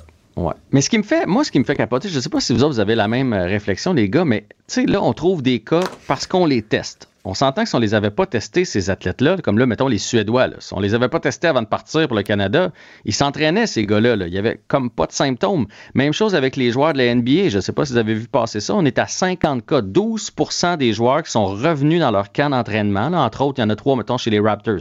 Donc, ils rentrent au camp. Il y a 12% des joueurs qui ont la COVID. Fait que ça veut-tu dire que dans la population, il y a une personne sur dix, le même ratio qui a la COVID? Parce que nous autres, on n'est pas testés. Toi, tu dis non? Ben, non, pourquoi, non, non. Pourquoi les sportifs l'ont? Ben. Parce qu'ils sont en groupe? Ouais, ils vivent en groupe ou bien ils sortent plus, ils, ils font pas attention, là. Je m'excuse, mais c'est. Non, non, il n'y a pas. S'il y avait 12% des gens qui l'avaient eu en permanence depuis le mois de mars, là, il n'y aurait plus de problème, on serait tous immunisés. on serait rendu. Parce qu'il y a d'autres domaines où il y a des tests quand même réguliers euh, en politique ou autre. Ou, puis ça sort pas aussi. Euh, même à la Maison-Blanche, là. Ouais. ouais. Quoique. Parce que, mettons, les gars de l'équipe Canada Junior, je suis certain que tu es invité là-bas, tu dois faire attention avant de partir. Là. Jamais je croirais. Mettons un gars, un gars comme Xavier Simoneau qui s'est dit Hey, moi, m'aller virer d'une solide d'un bar puis euh, m'a faire le party avant de partir. Il devait être super by the book pour pas l'attraper. Il arrive là-bas, il se fait tester positif, mais c'est pas parce qu'il fait c'est pas parce qu'il a demandé de passer le test, tu comprends? Comparativement à la population où quand on va passer le test parce qu'on a un doute, les joueurs sont obligés de passer le test et bang, on trouve quand même 10% de cas. Enfin. Euh, finalement, tu euh, nous parles de la Ligue nationale de hockey. Euh, c'est là. C'est comme une journée, euh, une journée le chaud, une journée le froid. Aujourd'hui, c'est le chaud. on dit proche d'une entente. Mais moi, je pense que c'est fait. Il n'y a personne ah oui, qui a tu penses qu'on a une entente? Ben, le plus gros euh, serait réglé, c'est-à-dire le côté financier. Là, on en serait dans la logistique. Justement, on parle de COVID, Logistique, logistique du protocole, des voyages, de l'horaire, de qui va jouer où. on a juste à penser en Californie, mettons, les Sharks ne peuvent pas jouer, Ils sont dans le même comté que les, euh, les 49ers. On a vu en fin de semaine, là, NFL, les 49ers ont été obligés d'aller jouer en Arizona. Donc, les autres ne peuvent pas présenter de match. Euh, non, parce qu'en Californie, c'est complètement la lockdown total, complet. Mais ben, comme, comme à Montréal, d'ailleurs. Pour l'instant, le Canadien ne peut toujours pas présenter de match, même euh, dans une bulle, même euh, s'il n'y a pas de spectateurs. Fait qu'il y a un protocole qui va être Mais ça, je, je, vais t'annoncer une mauvaise nouvelle. Là. Tout ce que ça je va rester le même? Ben, ça va rester le même. Ça ne restera pas le même pour l'éternité. Mais si la saison, comme à mon avis, jusqu'au 31 janvier, je vois pas que Montréal sort de la zone rouge. Là. Puis je pourrais quasiment dire, je pourrais quasiment dire le 28 février, dans l'état actuel, comment ça va mal, puis qu'on dit que l'hiver, le virus est dur à combattre. Ben, j'ai ce feeling-là aussi, mais ça veut dire qu'on va trouver des villes où est-ce que ça ben, peut jouer. Parce que Calgary, Edmonton, c'est pire que Montréal. Puis Toronto, Toronto, Toronto, c'est aussi pire. Winnipeg, c'est terrible aussi. Il reste Vancouver. En Gaspésie? Ben, Rivière-du-Loup. Ouais. Non, Rivière-du-Loup. Un arena, c'est neuf. Il a été construit sous mon règne, mon cher. Le centre premier tech. Oui, Mais parfait. c'est ça, c'est ça qui reste à régler. c'est pas il y a, résidence du cégep. juste en face, il y a résidence du cégep. ils doivent être vides. ils doivent être vides, les résidences du cégep. Les joueurs seraient bien. ils seraient bien à tabarouette. hey, tu sais que dans le protocole de la NBA, là, ça fait quelque chose comme 150 pages. Et ils ont même été jusqu'à donner dans telle et telle ville quel restaurant les joueurs avaient le droit de fréquenter. Là. C'est vraiment détaillé comme protocole. Fait que là, la Ligue nationale de hockey va se lancer là-dedans. Ce que j'en ai compris, là, 56 parties, 13 janvier, je pense que ça, là, on sait ça depuis ce matin. Donc 56 euh, parties, 13 janvier. c'est ce qui aurait été, en tout cas, c'est ce qui est sur la table, c'est ce qu'on va espérer faire, parce qu'avec la COVID, on ne sait pas. Par, par la suite, ma première impression, ça a été de dire que les joueurs avaient gagné. Puis je continue de penser que les joueurs actuels ont gagné parce que la Ligue aurait cédé financièrement, donc les joueurs vont toucher 72% de leur salaire. C'est ce qu'on dit partout. Gary Bettman n'est pas sorti, mais les gens bien informés, c'est ce qu'ils disent. Ils ont gagné sur Noël aussi. Euh, ils vont pouvoir passer Noël en famille et on ne toucherait pas à l'escrow, le fameux euh, argent qu'on met en fiducie. Là où je pense qu'ils ont gagné seulement actuellement, puis ça, Gary Bettman l'avait dit, c'est que là, on pèle par en avant. Fait que le déficit qui va se faire cette année va être poussé dans les prochaines années. Et ce qui risque probablement d'arriver, c'est que le plafond salarial ne montera pas pour les 4, 5, peut-être 6 prochaines saisons. Et à long terme. Donc, les salaires vont baisser, là. Ou on va se calmer. Les, augmentations, les, les, gros contrats futurs vont être plus rares. Ben, c'est en plein ça. Si t'es Drew Doughty et t'as signé pour 7 ans à 11 millions. T'es mort de rire. T'es mort de rire parce que ton cash, tu vas l'avoir right now, tout de suite si tu es un jeune qui arrive, par exemple, ou si tu renégocies, j'ai eu une petite pensée pour Philippe Dano. Là. si le plafond demeure, d'ailleurs, on commence à parler des casse-têtes des équipes. La majorité des équipes, euh, on, dépasse le plafond salarial. Si tu es Philippe Dano et que tu renégocies là, là c'est pas le fun. Si tu es Taylor Hall puis que tu as laissé passer comme 72 millions de dollars pour euh, un contrat long terme pour euh, tenter ta chance de signer 8 millions cette année, ça se peut que l'année prochaine, de la difficulté à signer un aussi gros contrat.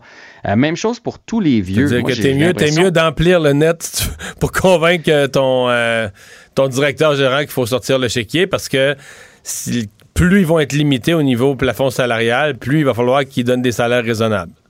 Ben, c'est en plein ça. Puis plus ils vont aller chercher les joueurs à rabais, ça, c'est l'autre affaire. Donc, ils risquent peut-être d'avoir des, tu sais, les joueurs sur le banc qu'on appelle le, 23, 24e qui sont dans les estrades euh, ou encore ton, ta quatrième ligne. Il va y avoir des jeunes qui vont faire leur apparition, qui vont coûter 750 000, 800 000. Et moi, je me demande, tu sais, un gars comme, comme Chara, euh, ces plus vieux-là là, qui n'ont pas signé encore, ils vont être obligés de venir jouer à rabais parce que sinon, ils vont les laisser. Euh, ça vaudra plus la peine de les faire jouer, là, ouais. Ben, tu sais, tu prends Chara à 4 millions euh, pour être ton sixième défenseur. Là? le leadership, ça me semble, ça, ça, a comme sa limite. Là. Fait que je, crois que les joueurs ont gagné à court terme. J'ai l'impression que la Ligue a fait, ben, regarde, on va leur donner, là. Ils veulent. De toute façon, la Ligue est riche. la Ligue nationale comme telle, puis la majorité des propriétaires, on va leur donner là. Un peu comme si moi, mettons, Mario, je te devais 10 000. Là. Puis que là, je fais, hey Mario, je, peux pas te payer tout de suite. Tu m'avancerais-tu même un autre 5? Puis toi, tu fais, parfait, mais mais tu vas payer pendant longtemps, puis je vais te charger de l'intérêt. C'est un peu ça l'impression que j'ai, que la Ligue a fait parfait, vous allez, vous allez gagner, mais euh, à long terme, euh, vous allez perdre. Eh bien, mais à suivre. Donc, tu nous répètes 56 euh, matchs au calendrier qui s'amorcerait selon les plans le 13 janvier prochain, on aurait du hockey. Exactement, mon cher. On se croise les doigts. On tient ça. Merci. Salut. Bye bye. Mario Dumont, un vent d'air frais. Pas étonnant que la politique soit sa deuxième nature. Vous écoutez Mario Dumont et Vincent Dessureau. Alors Vincent, dans les nouvelles, euh, il y a un bilan des cas au Québec. Euh, c'est les, ce sont les hospitalisations qui continuent à monter. C'est surtout ça qu'on remarque aujourd'hui. Oui, parce qu'on est à 835 personnes hospitalisées. Alors, euh, ça monte. ça a monté de 100 en moins d'une semaine. Oui, on est à plus 17 aujourd'hui. 36 décès, 9 personnes de plus aux soins intensifs, 1564 cas.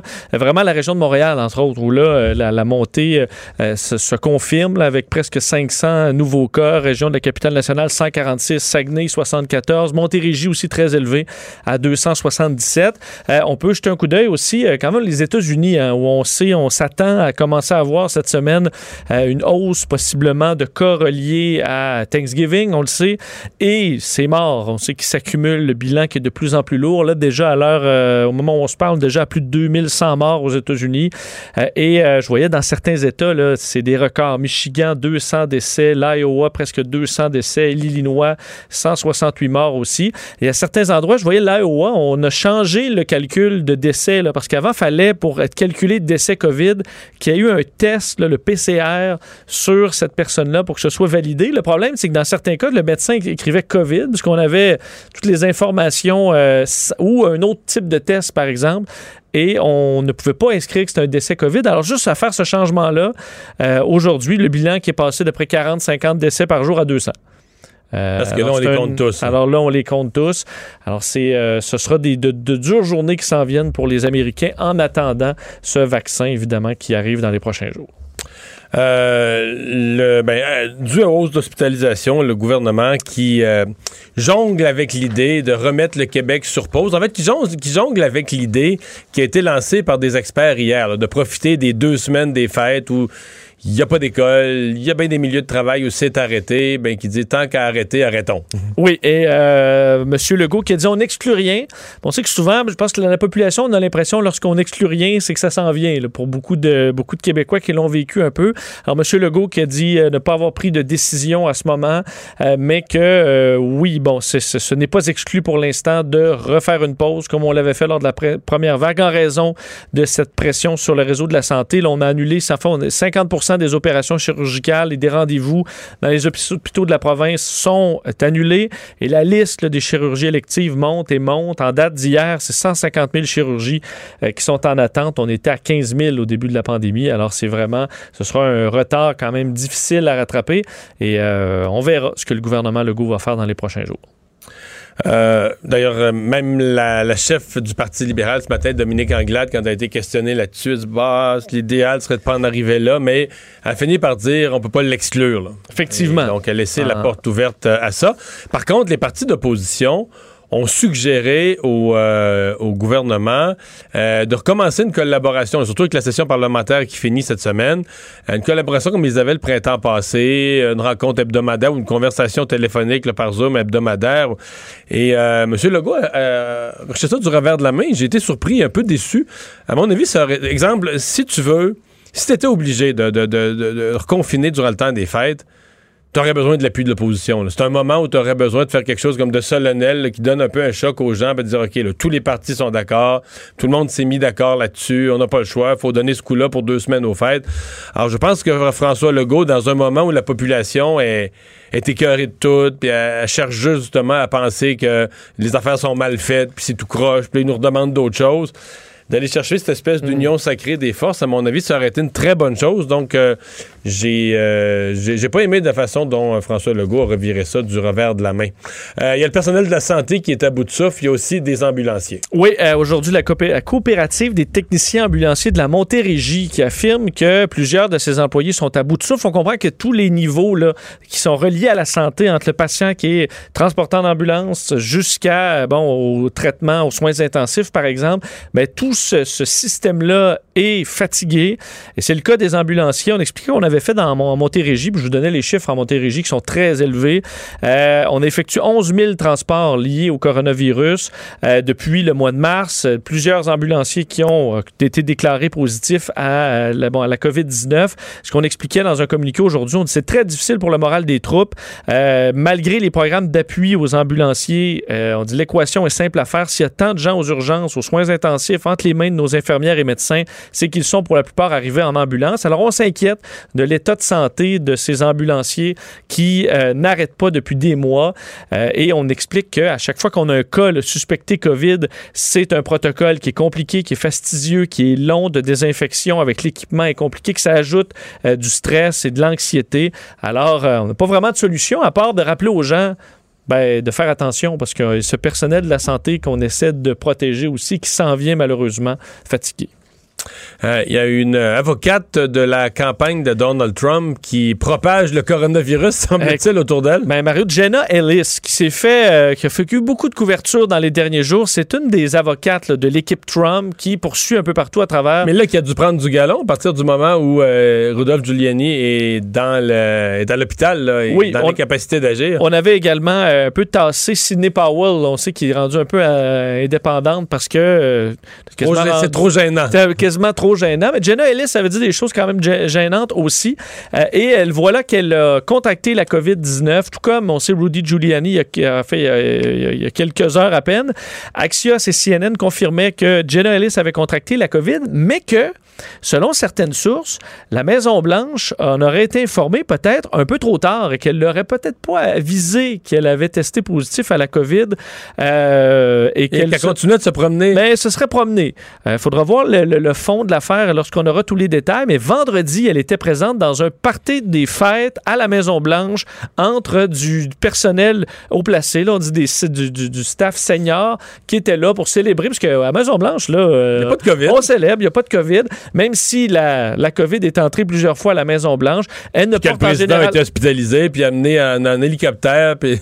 Tout à fait. Alors, on le dit qu'on l'a- vu euh, se promener dans, d'un un peu partout à travers le pays dans les derniers jours pour euh, ces euh, contestations judiciaires. Alors, elle a la COVID-19. Est-ce qu'elle a, euh, est-ce que plusieurs personnes dans l'entourage de Donald Trump l'auront contracté aussi dans les prochains jours? On verra. Il faut se rappeler que pour les avocats de Trump, là, non seulement ils ont la COVID maintenant, mais ils n'ont pas de succès. hein. On, est, on arrive à 50 défaites euh, en cours depuis le début, en fait, depuis la- la- la fin de la campagne. Euh, et une mince victoire, là, on sait, sur quelques centaines de votes, 50 défaites, Mario. Et entre autres, la dernière au Wisconsin, je voyais le jugement euh, où on explique, c'est- un dossier de Sidney Powell, là, euh, où on disait que Dominion, là, qui fait les machines de vote, Oui. là, que c'était trafiqué, que ça donne des, des, des votes à, à Joe Biden, la juge a dit, écoute, dans les huit comtés où vous dites qu'il y a eu des, de la malversation, dans les huit, Dominion n'est pas utilisé. Donc, euh, l'équipement dont on parle Mais c'est vraiment n'est n'importe quoi. là. pas là. Et dans les deux seuls comtés où on utilise Dominion, c'est Trump qui a gagné. Alors, votre point, c'est que les machines sont truquées pour favoriser Biden. Les seuls endroits où la machine fonctionne, c'est Trump qui gagne. Alors, ben, retournez chez vous. Ouais, c'est ça, ça. Quand on dit qu'ils perdent devant les tribunaux, c'est se faire revirer comme ça. Mais Dans c'est- tous les cas. Mais c'est au Michigan là, que la juge n'a pas été tendre à leur dire qu'il a des remontrances puis faisait perdre leur temps en justice. Ben, c'est presque dans tous les cas où les juges sont- font preuve d'une certaine impatience là, face à des euh, théories loufoques. Bon, euh, le ministre Pierre Fitzgibbon, qui euh, est deuxième fois pris à partie par la commissaire euh, à l'éthique. Euh, cette fois-ci, euh, bon, son chef a l'air un peu plus enclin à le défendre. Oui, François Legault qui a dit que selon lui, ce dossier-là ne méritait pas un deuxième blâme, parce qu'il faut dire que M. Fitzgibbon est fraîchement blâmé par l'Assemblée nationale. Donc, le commissaire, la commissaire à l'éthique qui recommande une nouvelle fois de le réprimander en raison de manquements dans un rapport publié aujourd'hui. Ariane Mignolet qui, bon, dit, que M. Fitzgibbon s'est placé en conflit d'intérêts et euh, qu'il y voit un caractère intentionnel dans le manquement parce que le ministre aurait omis de se conformer à un avis explicite de la commissaire de se conformer. D'ailleurs, les deux se sont parlé sur un ton assez... euh, on- dans, le document, on dit que M. Fitzgibbon affirme qu'il préfère communiquer par écrit avec la commissaire parce qu'elle dit « Je ne suis pas content des conversations que vous avez avec certaines personnes. Je suis furieux de la façon dont vous procédez. » Alors, c'était des échanges assez tendus. Malgré tout ça, dans les dernières minutes, M. Fitzgibbon a réagi, reconnaissant le manquement de un, euh, mais expliquant qu'il qu'il accorde une grande importance à l'éthique, qu'il ne quittera pas, euh, mais qu'on va donc ajouter certains systèmes dans le but de s'assurer qu'il n'y a pas de problème au niveau éthique. Il y aura des vérifications, entre autres, deux fois par année, euh, et qu'il a que la, que la commissaire a son appui. Là. Alors, même si le ton était assez acrimonieux, euh, dit que c'est un poste important, mais qu'on devrait, entre autres, dans des cas comme lui, des cas un peu plus complexes, de gens d'affaires qui s'en vont en politique, d'avoir un certain suivi ou un appui pour s'assurer que tout soit Je correct. pense que c'est devenu embarrassant pour le gouvernement. Le deuxième blâme, c'est beaucoup. Euh, il probablement, qu'il y y a réellement un problème par ailleurs sur est-ce que les règles ont été prévues pour quelqu'un qui est aussi impliqué dans le monde des affaires, qui n'est pas juste vice-président d'une compagnie. C'est que lui, son- sa situation particulière, ce qu'il est dans le monde des affaires, mais à, faire toutes sortes d'ententes, à aider des jeunes à se partir, en devenant à la fois conseiller, mais actionnaire dans leur affaire. Ce qui fait qu'il y avait... Moi, il y avait le pied dans je sais pas combien d'entreprises dont il était partiellement actionnaire ou un des joueurs. Euh, Est-ce que nos règles sont prévues pour ce genre de cas-là? Euh, à l'inverse, tu dis, est-ce que, bon, est-ce qu'avant d'aller en politique, on devrait, mettons, euh, parce que lui, il semble s'être décidé un peu à la dernière minute de Ouais. sauter avec François Legault, voyant les sondages et tout. Est-ce que. D'avance, tu, tu, Ben, ça. tu, tu fais le ménage de tes vieux tweets. Ménage de tes vieux ménage tweets, de tes placements, de Oui. tes placements, c'est ça. Puis là, tu euh, on disait que François Legault, là, on racontait que lorsqu'il a décidé d'aller en politique il y a très longtemps, puis de jouer un rôle plus important en politique, il dit moi je peux pas avoir des intérêts dans toutes sortes d'entreprises. Euh, il a tout converti en obligation du Québec. Des dizaines de millions. Là. François Legault, je me demande si 20, 20 ou 30 millions qui vaut là, depuis l'époque Ouais. de, la vente de ses actions d'Air Transat. Donc, euh, fait que lui, son seul, intérêt, son seul intérêt, c'est que le Québec fasse pas faillite. Exact. Mais tu vois, il est plus mêlé à toutes sortes de compagnies, puis il n'y a plus de danger là, qui est demandé pour une subvention ou qui aide un ou qui aide l'autre, de se faire accuser de. Mais bon, dans le cas de Pierre Fitzgibbon, nous autres, on n'avait pas fait ce genre de ménage-là avant de faire le saut euh, en, en politique. Finalement, dans tes nouvelles un peu plus légères, euh, la Terre serait en contact avec des extraterrestres. Ouais, écoute, Mario, toute une histoire, là. C'est que dans les dernières heures, le général à la retraite, Haïm Eshed, qui était le responsable du programme de sécurité spatiale d'Israël de 81 à 2010, pendant 30 ans, lui s'occupait de la sécurité spatiale d'Israël pour, pour des satellites militaires ou euh, d'autres pas un bouffon, là. C'est pas un bouffon, mais là, il est rendu à 87 ans.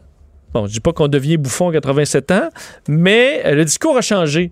Parce que dans une discussion avec un journal euh, bon, israélien, il est allé révéler que son pays et les États-Unis, donc Israël et les États-Unis, sont déjà en relation depuis longtemps avec des extraterrestres, au point où il existe une fédération galactique et qu'il y a des rencontres sur Mars, dans une base souterraine sur Mars. Là, c'est le monsieur, je te dis, c'est pas. euh, C'est une base. Sous- je, je comprends ce que tu veux dire, mais c'est une base sous-martienne. c'est une base. Merci de me reprendre. Donc, la base sous-martienne ou des représentants euh, du euh, de terrien, comme admettons Donald Trump, là, se rend sur Mars dans le Mais ça prenait pas euh, sept mois se rendre sur Mars ou quatre ans ou quelque chose du genre? Ben, pas avec les C2, c'est un livre des extraterrestres. Là. ok, Ils vont nous faire un livre. Ben, je pense que oui. Et s'ils sont, sont rendus ici, Mario, euh, à mon avis, ils sont. C'est pas Ah trop ouais, un problème là, d'aller sur Mars, c'est à côté. Alors, ils vont sur Mars, ils ont fait une réunion là, euh, et ils ont décidé. C'est vrai que s'ils viennent d'une autre galaxie, là, euh, à l'intérieur du système Ça solaire, mettons à que- 100 000 années-lumière, c'est à côté. faire, ouais, Mars, c'est. C'est ça, traverser la rue, admettons, pour eux. Alors, pour moi, ils font un lift, admettons, à Donald Trump. Ils se rendent dans le bunker sur Mars. Et là, font Eh, des. Du Tesla sont tout bêtes. Ils doivent... Mais ils ont un système anti. Ah, ah, ah, Anti-G, ok. sûrement. Ils ont tous ces systèmes-là, Mario. Et là, donc, la- le- Donald Trump, selon lui, était sur le point de nous révéler l'existence des extraterrestres, mais dans la réunion sur Mars, ils ont décidé, ils l'ont reconvaincu euh, de ne pas le faire parce que les terriens ne sont pas prêts. Alors, on, alors là, on a un répit. Et on peut comme ça assimiler à devenir. Je pense que la pandémie nous a rendu prêts à bien des affaires. là. Peut-être que 2021, ça va arriver. Mais donc, euh, on aurait décidé de, de mettre sur pause le plan de Donald Trump de révéler l'existence d'extraterrestres et de la Fédération galactique après cette réunion sur Mars. Alors, euh, rappelez qu'il ne l'a pas amené de preuves, un peu comme les contestations judiciaires de Donald Trump. Mais à On savoir. n'a pour- pas, mettons, des procès-verbaux de la réunion de la Fédération intergalactique. Là. Non, ou un traducteur qui peut. Mais euh, euh, ce qu'on explique, on lui a demandé pourquoi maintenant, là, pourquoi tu nous révèles ça maintenant? Il a dit qu'il avait plus, que sa réputation était faite et qu'il n'avait plus rien à perdre. Alors, euh, voulait dire la vérité comme ça. Que ça, comme ça, mais est-ce qu'il va prendre le vaccin, ce monsieur-là?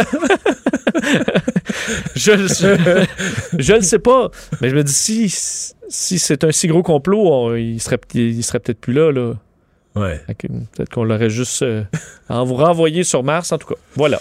Euh, et le monde de l'aviation est en deuil. Oui, je termine là-dessus. Chuck Yeager, un des euh, pilotes les plus légendaires de l'histoire de l'aviation, qui est décédé dans les dernières heures à 97 ans.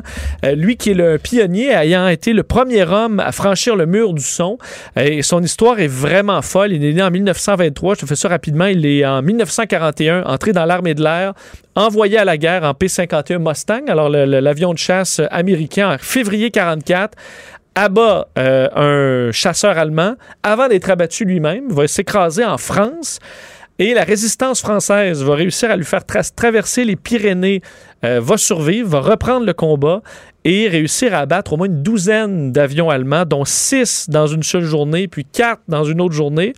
Et ensuite va, dans le 14 octobre 1947, dans, une, euh, dans le Bell X-1, là, ce qui est euh, la forme d'une balle de fusil là, de Colt 45 va franchir alors qu'il est largué d'un bombardier à haute altitude, va atteindre Mach 1.06 pour la première fois dans l'histoire de l'homme. Comment Ça- t'atterris quand tu sors d'une petite capsule comme ça? Avec un parachute, je pense? Non, non, et c'était un petit avion, mais c'est juste que tu il décollait en dessous d'un, bombardier, puis ensuite se posait sur des petits trous, là. Je me trompe pas, là. Je ne pas des, euh, des, des détails, mais il se posait. Et euh, ensuite, ben, il y a une longue carrière en aviation, même failli être abattu euh, euh, dans le, Moyen-Orient. Et aujourd'hui, l'administrateur de la NASA, Jim Bridenstine, qui a regretté une perte énorme et a salué ce pionnier qui est décédé aujourd'hui. Mario Dumont et Vincent Dessureau. Inséparables comme les aiguilles d'une montre. Cube Radio. Alors, euh, on est de retour euh, pour parler de cette euh, épouvantable tragédie qui est survenue il y a quelques années. vous allez vous en souvenir, la petite Rosalie Gagnon, deux ans, elle avait été retrouvée, son corps avait été retrouvé inanimé carrément dans une poubelle. Ensuite, les gens avaient été alertés, on avait retrouvé un pouce-pouce qui, était, qui était plein de sang. Et il y avait eu, pour ceux qui ont de bonne mémoire, il y avait eu demande d'une enquête publique du coroner sur l'ensemble des circonstances, qu'est-ce qui s'était passé, euh, quels avaient été les, les appels à l'aide de cette mère, parce que, bon, euh, c'est la mère, évidemment, qui, qui, est accusée du meurtre. Euh, et ça se déroule, donc, depuis hier, on assiste aux différents témoignages dans cette enquête publique du coroner. Kathleen Frenette, du Journal de Québec, a suivi ça. Bonjour, Kathleen. Allô, bon après-midi. Assez dur à entendre tout ce qui se dit là, hein? Ah, c'est pas évident, hein, parce que euh, il faut comprendre que quand cette histoire-là se déroule, bon, euh, évidemment, ça fait énormément jaser. Et en mars euh, cette année, Audrey Gagnon a choisi de plaider coupable aux accusations qui étaient portées contre elle. On parle de meurtre au deuxième degré, on parle également d'outrage à un cadavre, parce qu'après avoir mis fin à la vie de sa fille, elle est effectivement allée la déposer dans une poubelle euh, derrière une résidence de Charlebourg. Mais lorsqu'elle a plaidé coupable, ce qu'il faut comprendre, c'est que ça s'est fait de façon très rapide. Ça s'est fait de manière commune aussi entre la couronne et la défense. Alors, il y a un résumé commun qui avait été lu au juge qui a accepté euh, de, de, de, de, prendre le plaidoyer de culpabilité et qui avait euh, donné la sentence à Audrey Gagnon. Alors, il n'y a pas vraiment grand-chose qui était reçu. Ouais, peu, peu de divulgation d'éléments de ce qui s'était passé, là. Exact. Donc, euh, il n'y avait plus de photos de montrer. Il y avait, le, puis le, le, résumé qui avait été fait de manière commune était très, très succinct. Euh, ça relatait les grandes lignes sans plus. Alors, cette enquête publique-là, aujourd'hui, elle est d'autant plus difficile à entendre parce que euh, là, on va beaucoup plus en profondeur. Hier, par exemple, le pathologiste est venu euh, témoigner. on a des, on a montré aussi des photos, puis c'est important de le dire, il n'y avait pas de photos du corps de la petite Rosalie qui ont été montrées. Mais malgré tout, moi, une photo qui m'a frappée, c'est le toutou plein de sang.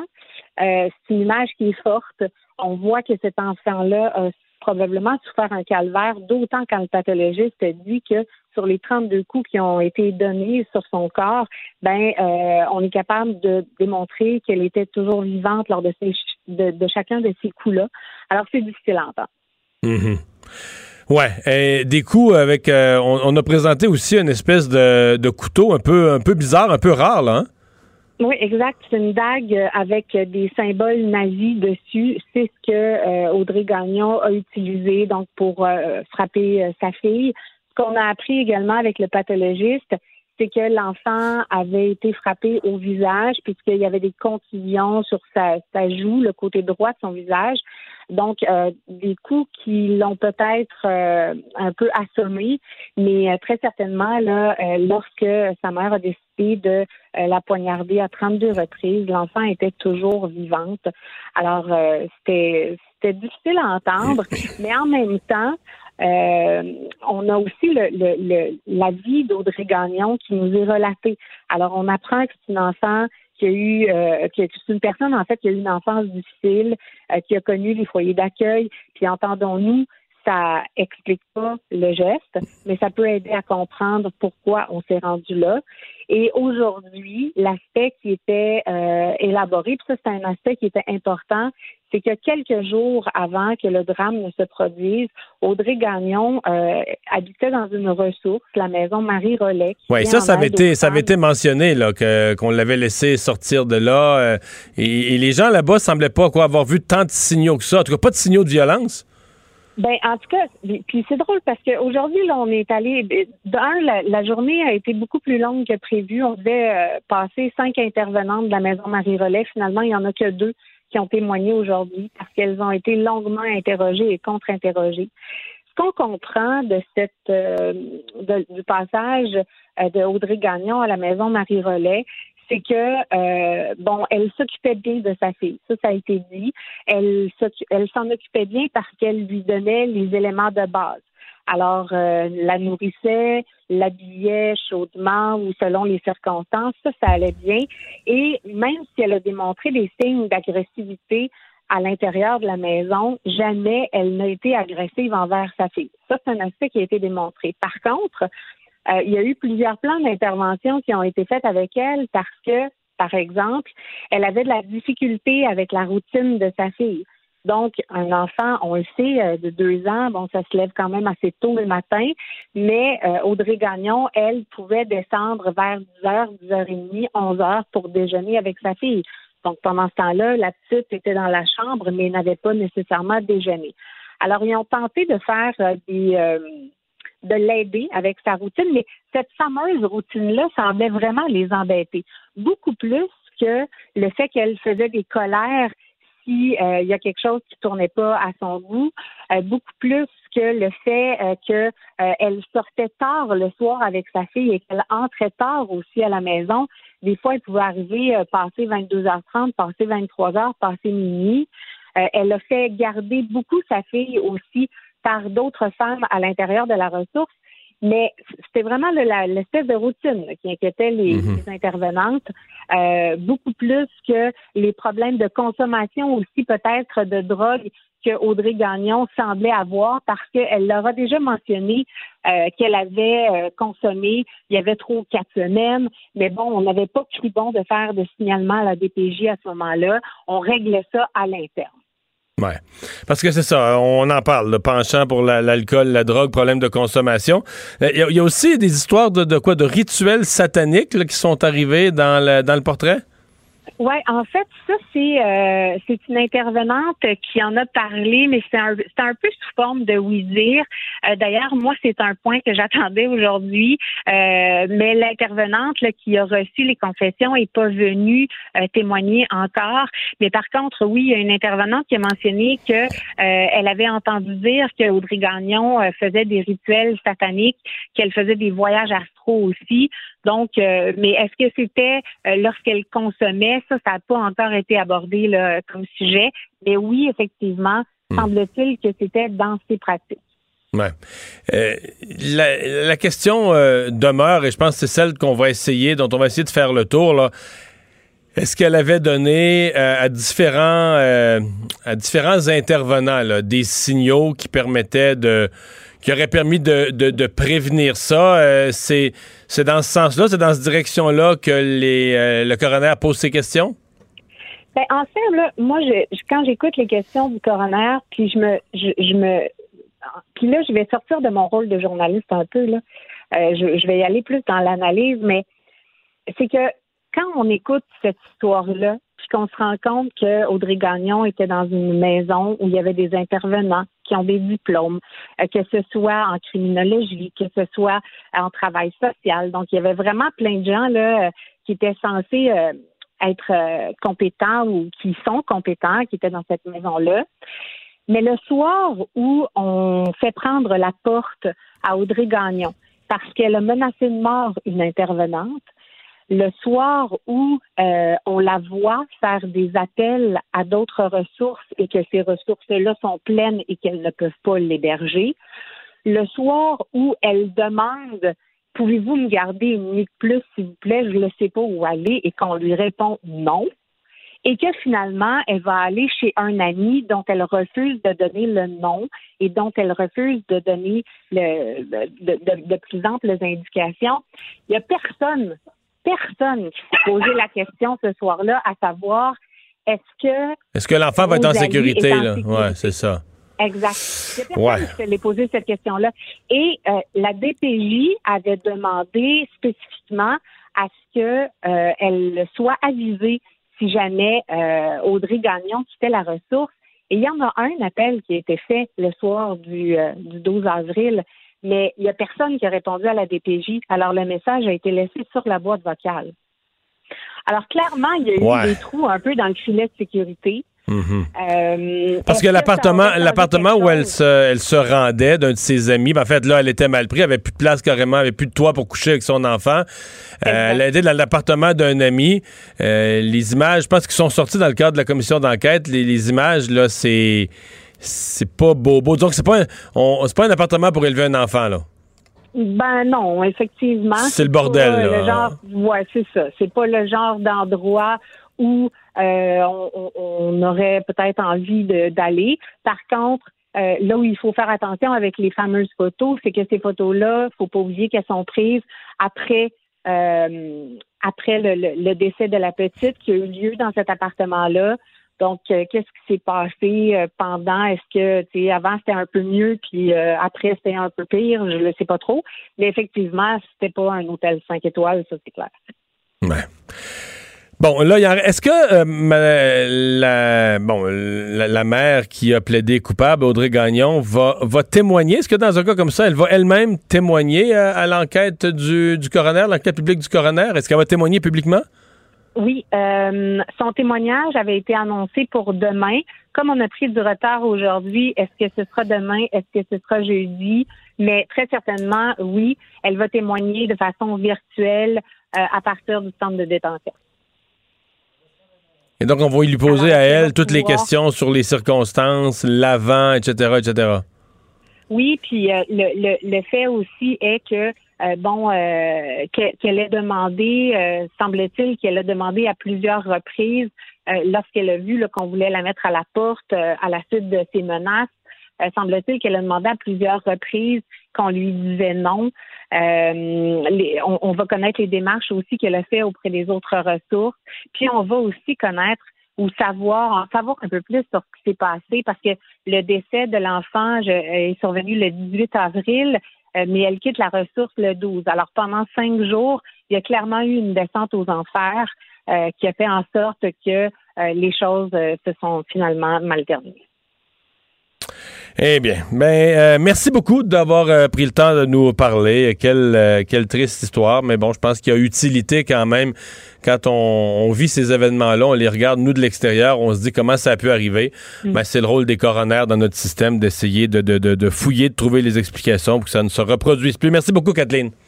Ça me fait Au plaisir. revoir, Kathleen Frenette, du journaliste euh, au Journal de Québec, qui suit donc euh, ces audiences publiques du coroner. Mario Dumont et Vincent Dessureau. Un duo aussi populaire que Batman et Robin. Cube, Radio. Le, le commentaire de Richard Martineau. Des commentaires pas comme les autres. Oui, salut Richard. Hey, salut Mario, je t'entendais, je t'écoutais tantôt parler de la petite euh, Rosalie euh, Gagnon, Ouais. euh, tuée de 32 coups de couteau. Je sais pas si t'es comme moi, mais ça me frappe toujours à quel point le, le traitement médiatique est différent selon que c'est un père qui tue ses enfants ou une mère qui tue ses enfants. Euh, pour moi, c'est deux drames, euh, deux tragédies euh, totalement égales. Mais un père, c'est souvent, c'est un salaud, c'est un écœurant, il a fait ça pour se venger de sa femme, etc. Et lorsque c'est une, femme qui tue ses enfants, tu sens une plus grande empathie de la part des médias. On fouille, ah oui, mais elle a une vie difficile, elle est en dépression, etc. Je, je trouve qu'il y a un traitement différent. Là, je suis pas en train de pleurer sur le traitement médiatique qu'on réserve aux pères qui tuent leur enfant. C'est absolument dégueulasse, mais je vois souvent la différence selon que ce soit un père ou une mère. Je trouve que souvent, et là, je parle pas de Kathleen qui était très correcte lorsqu'elle a parlé, mais souvent les médias se montrent plus Non, non, empathiques quand c'est une mère. On cherche moins les excuses quand c'est ou les, les- les problèmes sociaux quand c'est un quand c'est un homme. Et, et- et quand Les- c'est un homme, ça doit être aussi des problèmes psychologiques, hein, ça doit être des gens en dépression aussi. Puis là, je suis pas en, tra- en train de les justifier, mais tu sais, euh, on tente moins de comprendre qu'est-ce qui les a amenés là Alors que lorsque c'est une femme, on dit, ah là là, on va aller fouiller pour voir ce On dirait que est. c'est la relation la plus sacrée de l'humanité, la Ben, mère et ses à enfants, de telle sorte qu'on peut pas imaginer. Hey, tu veux me parler de, de ce démantèlement de camping? Je voyais des groupes sociaux qui disaient aujourd'hui que ça avait été fait d'une façon brutale. On reprochait à la, la ville, à la police de la ville, à la mairesse de la ville euh, d'avoir un peu agi en bulldozer. Écoute, c'est un, c'est un casse-tête, hein, le traitement, là, comment on fait, parce qu'il va toujours avoir des sans-abri dans une ville, comment on fait? Tu on vient d'ouvrir, là, là, à côté, justement, à côté des studios de Cube Radio, il y avait l'hôtel des gouverneurs, euh, qu'on a euh, transformé en, en refuge euh, de sans-abri. Et là, t'entends les sans-abri, oui, mais moi, ça m'intéresse pas d'aller dans un refuge, parce qu'il y a des règlements, il y a des heures, puis tout ça. Mais là, tu dis, oui, mais c'est la même affaire dans une auberge jeunesse, hein. Et c'est normal qu'il y ait des règlements aussi. Là. On veut pas que le pogne là-dedans, puis qu'il y ait de la drogue, puis qu'il y ait de l'alcool et tout ça. Eux veulent rien savoir, préfèrent dans leur tente. Tu dis, bon, mais en, en même temps, ils se sont regroupés, ils sont pas tout seuls dans leur coin, ils se sont regroupés ensemble. Mais de l'autre côté, il y en a là-dedans qui ont des gros problèmes de santé mentale ou de consommation. Et là, il y a une tente qui est prise en feu parce que... La il y a deuxième fois au moins, c'est la deuxième, sinon la troisième fois. Là. La chandelle qui tombe parce que soit le gars est en crise, soit le gars est en manque ou je sais pas trop quoi. Il Non, soit la personne, soit, euh, soit Bon. la personne tombe simplement endormie. là. Tu t'allumes, Ben oui. tu t'es dans une affaire qui est pas appropriée pour la saison, t'es pas équipé, t'as pas les bonnes choses, puis là, ben, tu tombes endormi avec euh, quelque chose d'allumé. C'est- pas, c'est pas évident. Puis je sais pas, c'est moi, je, je- vais souvent en auto euh, coin euh, du parc et Milton. Là, Euh, là, c'est des sans-abri autochtones. Ils sont une quinzaine. Ils ont investi un terrain vague. Puis là aussi, ils ont des, ils font sécher leur linge. Puis il y a comme des tentes. Puis ils dorment souvent dans les, dans les devantures de commerce. Et toi, c'est ton commerce. Il y a une papeterie entre autres. Ils sont trois, quatre à dormir devant la papeterie. Toi, le matin, t'arrives, tu veux ouvrir ton commerce, commencer ta journée de travail. Euh, tu il y a de l'urine, ils sont là devant, tout ça. C'est pas évident. En même temps, je comprends que c'est des gens multipoqués. Et je veux pas non plus les pointer du doigt. Ah non, c'est les plus mal pris de la société, là. mais ouais. Ben oui, là. Mais tu sais, c'est un, c'est un casse-tête. En même temps, je peux comprendre là, les, les, les, euh, les commerçants du village gay, quand on leur a appris qu'il y avait un refuge, qu'on transformait un hôtel en refuge, ils ont dit, tabarnouche, on est déjà là, toutes les poquets de la ville se ramassent chez nous. Là, vous trouvez un refuge, là, c'est comme... Là, il va peut-être avoir... Il y a eu une bagarre l'autre jour, justement, il y a quelques jours, euh, devant le refuge, entre deux sans-abri qui étaient complètement paf, qui sont battus. Il y en a un qui était grièvement blessé. C'est pas évident. Je t'avoue là, que si j'étais maire d'une ville, comment gérer Hmm. Mais, mais dans ça? ce cas-ci, il n'y a pas eu brutalité. Ça, moi, je trouve que ça a été fait d'une façon impeccable dans les circonstances, à la demande des pompiers, pour la sécurité des gens. Je ne Ben saurais oui. pas quoi reprocher à quelqu'un, moi, dans ça. là. Ben, il y a un moment donné, il faut que tu sortes de Mais là. là- là, tu sais, il y, a- il y a un problème. là, il faut que, il faut que tu sortes de là. Et euh, là, je comprends. Ils disent, tu sais, je veux pas aller au refuge parce qu'il y a des règlements, puis il y a des heures d'entrée, Mhm. puis tout ça. Crime, ça prend des règles aussi, mais en même temps, c'est des gens qui sont incapables de se plier à des règles euh, parce que euh, c'était un peu des marginaux, ils aiment ça être tout seuls dans leur coin. Méchant casse-tête. Richard, à chaque 5-10 ans, on nous ressort RBO en VHS, après ça en DVD, et là, ça va faire. euh, ça, arrive sur le réseau Crave, mais la. Est-ce que la société a changé depuis? Écoute, je lève mon chapeau aux gens de Crave. Quel courage, vraiment. De, écoute, 20, émi- 20 émissions qui euh, regroupent les meilleurs, les plus drôles sketchs de RBO. Écoute, euh, on se souvient tous de, ils, ont mis, des- avertissements. Il y a un avertissement qui disent euh, euh, ces gags-là ont été faits à une certaine époque et ne conviennent peut-être pas euh, aux, valeurs d'aujourd'hui. Il y a un autre avertissement qui est plutôt drôle, qui est plutôt ironique. C'est écrit, euh, c'est écrit, il y a aucun gag socialement acceptable qui est présenté dans ces émissions. Ça, c'est rigolo, mais, mais écoute, rappelez-vous là, le hockey des aveugles. C'était drôle en mots. Dis-moi, je suis un fan d'RBO total. Le hockey des aveugles, aujourd'hui, on dirait que ça rit des handicapés. Les Jeux olympiques gays. Il y avait ri, il y avait un sketch sur les jeux gays. Ah oui. Et les gars, c'était le lancer du javelot et les gars recevaient le javelot dans le rectum. Ils baissaient leur Oui, il y avait la le saut en hauteur avec la grande perche là, qui allait dans le derrière. Je suis pas sûr qu'aujourd'hui, euh, les- il y a des woke qui vont faire le saut. Là. My God, Lise Thibault, se souvenez-vous, qui était en, en- en chaise roulante, puis elle disait, je marche pas, mais je roule en tabarnak. C'était un des gags les plus drôles que j'ai entendu. Euh, écoute, le- les, les- les Anglais, les Anglais qu'on envoyait, les, les souverainistes québécois qui envoyaient des Anglais dans des camps de concentration. C'est vrai. Ça, ça avait fait un tollé d'ailleurs, le- l'avocat qui fait un lien entre la loi 21 et les lois adoptées par les nazis. Je pense qu'il aimerait bien ce sketch-là. Mais tu sais, je veux dire, vraiment, aujourd'hui, en 2020, qu'un réseau Crave, qui est le principal concurrent, concurrent de Netflix, que le guts de présenter euh, la, la petite, euh, le, le RBO alors que la petite vie, une plainte, puis Radio-Canada s'est mis à genoux. Penses-tu qu'il n'y aura pas des plaintes, toi, à Crave? Je sais pas, si les gens se plaignent pas, ça, ça veut dire qu'il y a des gens qui sont intouchables dans notre société. Je m'excuse, pe- peut-être parce que c'est Guillaume Lepage qui est dans RBO, donc la petite gang de woke vont faire un- une exception, vont laisser passer ça, mais ça serait bizarre qu'il n'y a pas de plainte contre RBO, puis il y a des plaintes contre la petite vie. Ça nous ferait, assez, ça nous ferait serait- revoir avec euh, circonspection les plaintes, euh, les plaintes futures sur tous les autres projets. Hey Richard, c'est tout le temps qu'on a. Je te remercie beaucoup. OK, merci, Salut, à demain. salut. Mario Dumont et Vincent Dessureau. Joignez-vous à la discussion. Appelez ou textez le 187 Cube Radio 1877 827 2346. C'est l'heure de la chronique euh, politique avec Gilles Barry. Salut Gilles. Salut Mario. Alors d'abord, tu veux me parler des vaccins. Euh, on a un plan un peu plus précis là. On a un plan plus précis. Alors, c'est une bonne nouvelle.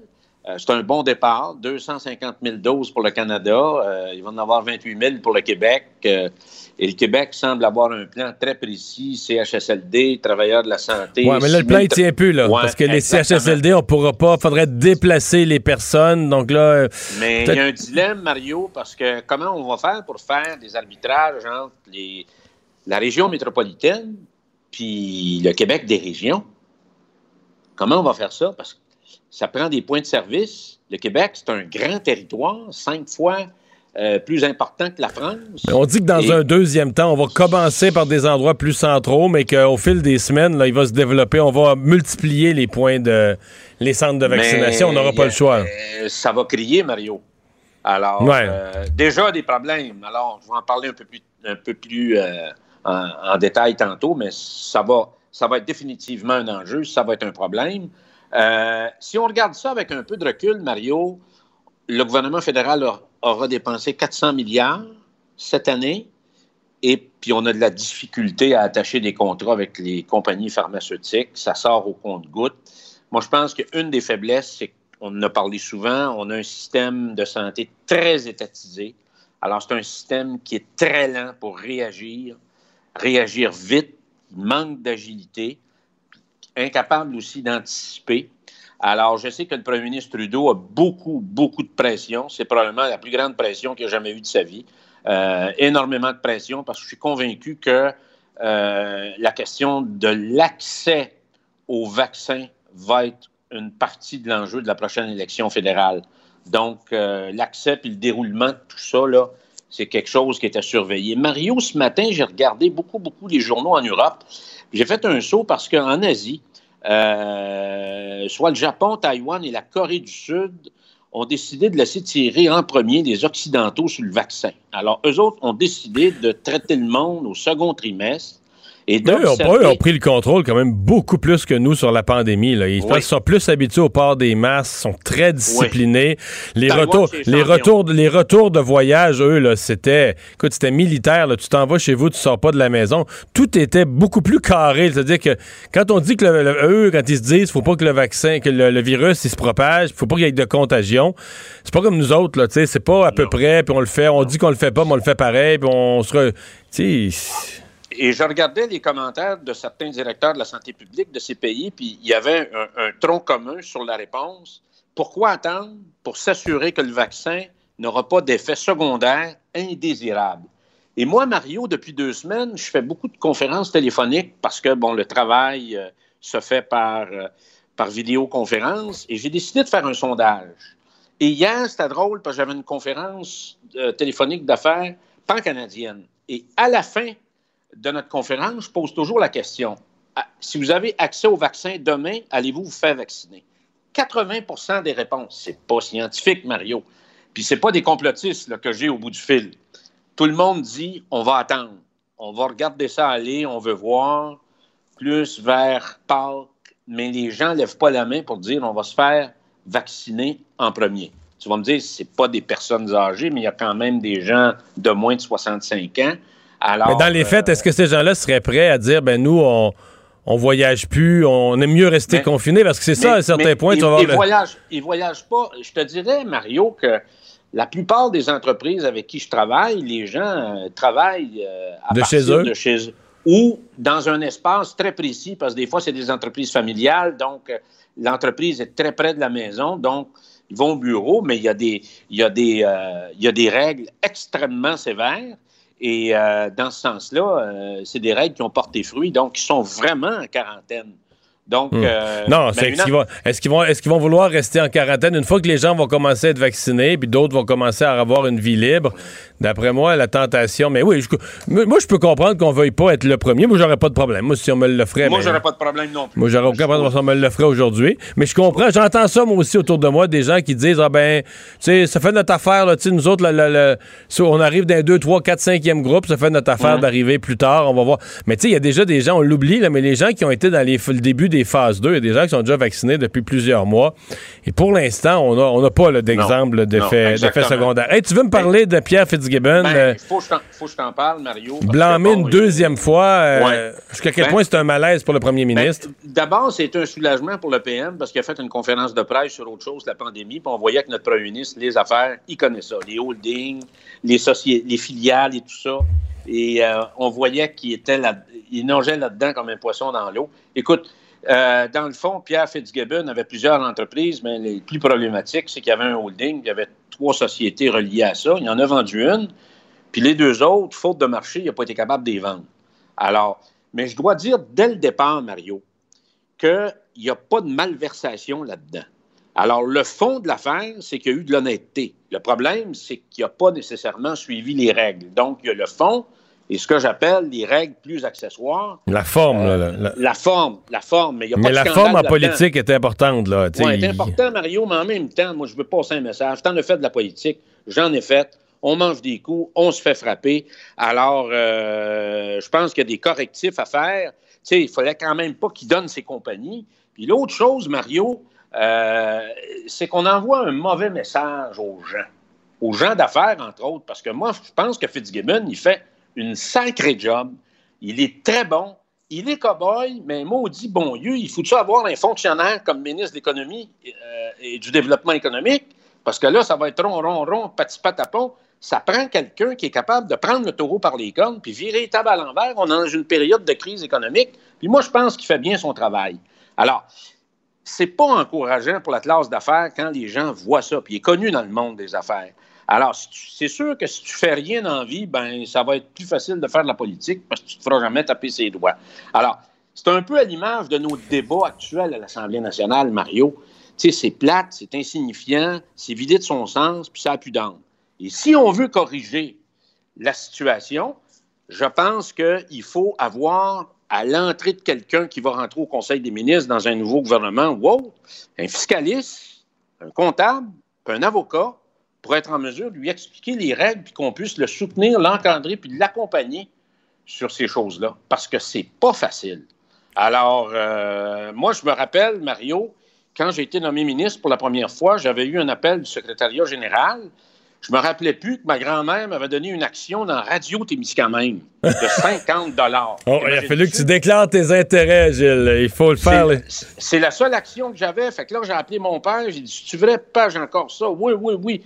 Il est allé voir, puis là, il m'a donné Et ça. là, puis fait, là, ta- et t'as fait ta déclaration et tu t'es régularisé. C'est tout le temps qu'on a. Merci d'avoir été là. Merci. Salut, on s'arrête.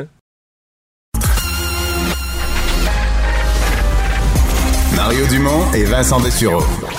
Des propos crédibles, avec des fois un brin de sarcasme. Ben, quand les nouvelles sont moins crédibles. Mario Dumont et Vincent Dessureau. Cube Radio. Cube Radio. Cube Radio. En direct à LCN. C'est le moment de retrouver Mario Dumont dans les studios de Cube Radio. Mario, on le constate encore et aujourd'hui peut-être plus parce que ça frappe euh, de jour en jour. Il y a davantage d'hospitalisation. Euh, ça commence, on doit faire du délestage partout.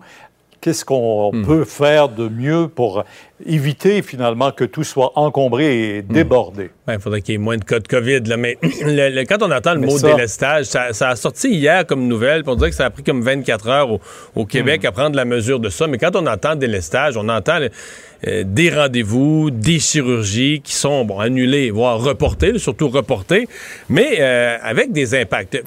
Moi, je, suis toujours très, très, très sensible. Je suis toujours très délicat quand on dit que ce sont des opérations non urgentes qui sont reportées.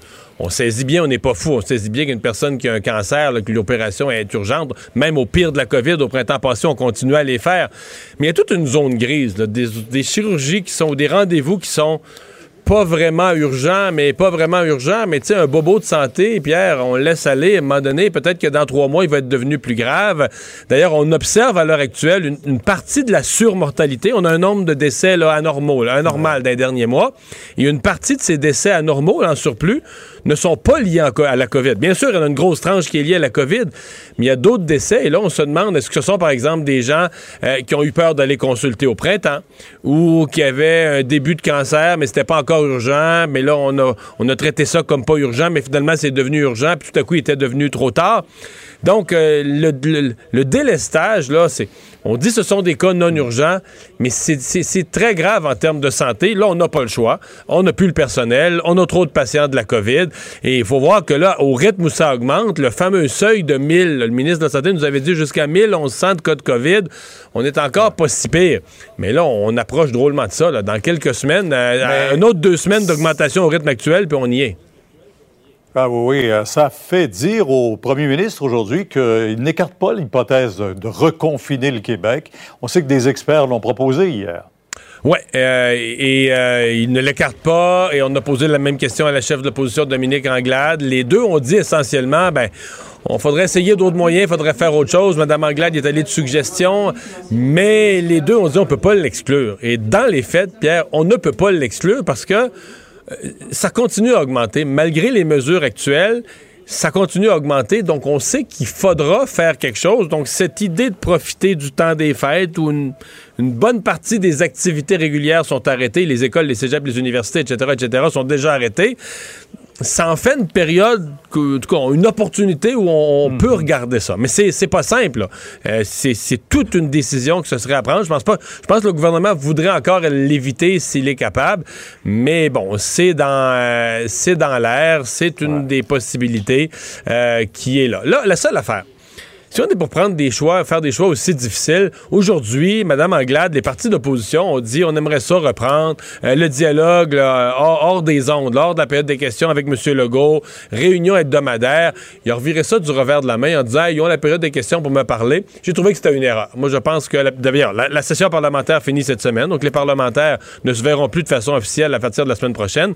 Et c'est exemple, si M. Legault avait à convaincre la population d'un geste aussi grave que de refaire un confinement de deux semaines, de, de tout fermer durant le temps des fêtes, il aurait besoin d'une unanimité des partis d'opposition, créer une espèce de, de moment grave, solennel où tout le monde s'est réuni. Il aurait besoin de ça. Ouais. On l'a senti soulagé cependant parce qu'il a lui-même annoncé cette entente de principe qui a été confirmée par la Fédération des infirmières du C'est une Québec. bonne nouvelle. Maintenant, entente de principe sur tout ce qu'on appelle le normatif, là, les conditions de travail. C'est une bonne nouvelle, mais on l'a annoncé à une, à une pareille heure, il y a quoi, il y a deux semaines, puis finalement, durant la nuit, euh, les délégués ont voté contre. Ça fait qu'on va se croiser les doigts. Oui. Maintenant, les délégués ont voté en faveur.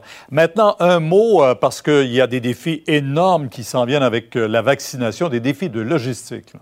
Oui, oui. euh, c'est euh, c'est compliqué, c'est difficile. Et là, le défi logistique, entre autres, on ne pourra pas euh, respecter le plan initial. C'est-à-dire, on voulait mettre en priorité, aller vacciner les gens dans les CHSLD. Puis là, on vient de se rendre compte que le vaccin de le vaccin de, de- Pfizer ne se déplace pas de cette façon-là. On doit l'utiliser de façon centralisée dans des lieux où les gens, les gens viennent, dans des cliniques de vaccination où les gens viennent. Donc, on va devoir... déjà, là, on a perdu au Québec, on a perdu le grand chef de la vaccination, Monsieur, euh, Monsieur Gagnon. Ouais. Euh, et là, on doit revoir le plan. Donc, c'est des ajustements de, de départ là, concernant la vaccination. Par contre, on semble avoir des bonnes nouvelles. On va peut-être pouvoir vacciner davantage de gens très tôt. Par contre, si on vaccine pas, il y a plusieurs possibilités. Si on vaccine pas les résidents des CHSLD, Si on vaccinait déjà tout le personnel des CHSLD, ce serait quand même toute une sécurité sur le fait que la maladie circulera pas. Si on vaccinait le personnel de santé des zones rouges, donc on a quand même plusieurs groupes prioritaires. Là. On, ne gaspillera pas nos doses de vaccins. Je crois pas, non. Pas avec les 4000 qu'on aura distribués la semaine prochaine. C'est très peu. Merci beaucoup, Mario. On vous écoute demain à 10h sur LCR. Au revoir. Ben alors, Vincent, on se quitte aujourd'hui avec toute une série de bonnes nouvelles, tu me dis? Oui, mais il y avait la FIC, bon, vous venez d'en parler, euh, en temps de principe, alors c'est une bonne nouvelle. Également sur les vaccins, notre collègue Patrick Belrose du Journal de Montréal qui euh, nous disait que euh, ce seront finalement 56 000 Québécois qui seront vaccinés d'ici le 4 janvier. Enfin, on double le nombre parce que la deuxième dose d'injection, elle sera dans un deuxième lot. Alors, on, dit, on est assez confiant. Tu sais que ça, il y a un... Il y a un dilemme éthique là-dessus. Oui. J'entends, il y a certaines personnes dans le domaine de la santé qui me disent si c'est un deux doses, puis moi, je donne le vaccin, tu peux pas me dire que le deuxième est dans le mal. Je m'assure que la deuxième dose est déjà dans mon frigidaire puis que je vais pouvoir la donner. Par contre, peut-être que compte tenu de l'urgence, on va se fier au fait que Pfizer va vraiment livrer les. qu'on est vraiment. Oui, je pense que c'est quand même un risque qu'on est. Parce que un risque écoute. Si pire, on te revaccinera euh, une autre fois, là, mais je pense que chez Pfizer, on était rassurant sur le fait qu'on en aura assez. Donc, donc, d'ici le 4 janvier, c'est finalement 56 000 Québécois qui seraient vaccinés. C'est une bonne nouvelle. Euh, bonne nouvelle pour, euh, pas pour les pro-Trump, par contre, parce qu'il y a quelques minutes, euh, Donald Trump a, encaissé sa 50e défaite, Mario, dans les contestations judiciaires. 50e défaite en Cour suprême. Ça, ça rend la chose différente parce que ben les partisans de Trump, depuis le début, disent attendez, les petits tribunaux, ils l'écoutent pas, là, mais à la Cour suprême, il a nommé son monde. Quand la cause va monter à la Cour suprême, là. On va être entendu. Oui. Ben non. Alors, entre autres, sur une cause très importante, sur la Pennsylvanie, on voulait empêcher qu'on certifie le vote en Pennsylvanie. C'est rejeté. Alors, c'est même pas écouté là, sur un cours C'est rejeté à l'unanimité. La Cour suprême, la Cour suprême, c'est pas une défaite en Cour suprême. C'est un refus d'être entendu, comme c'est arrivé dans plusieurs tribunaux. On, valide euh, donc, la, décision de, de, première instance. donc, on dit à Trump, t'as pas de cause. Exact. Et à l'unanimité.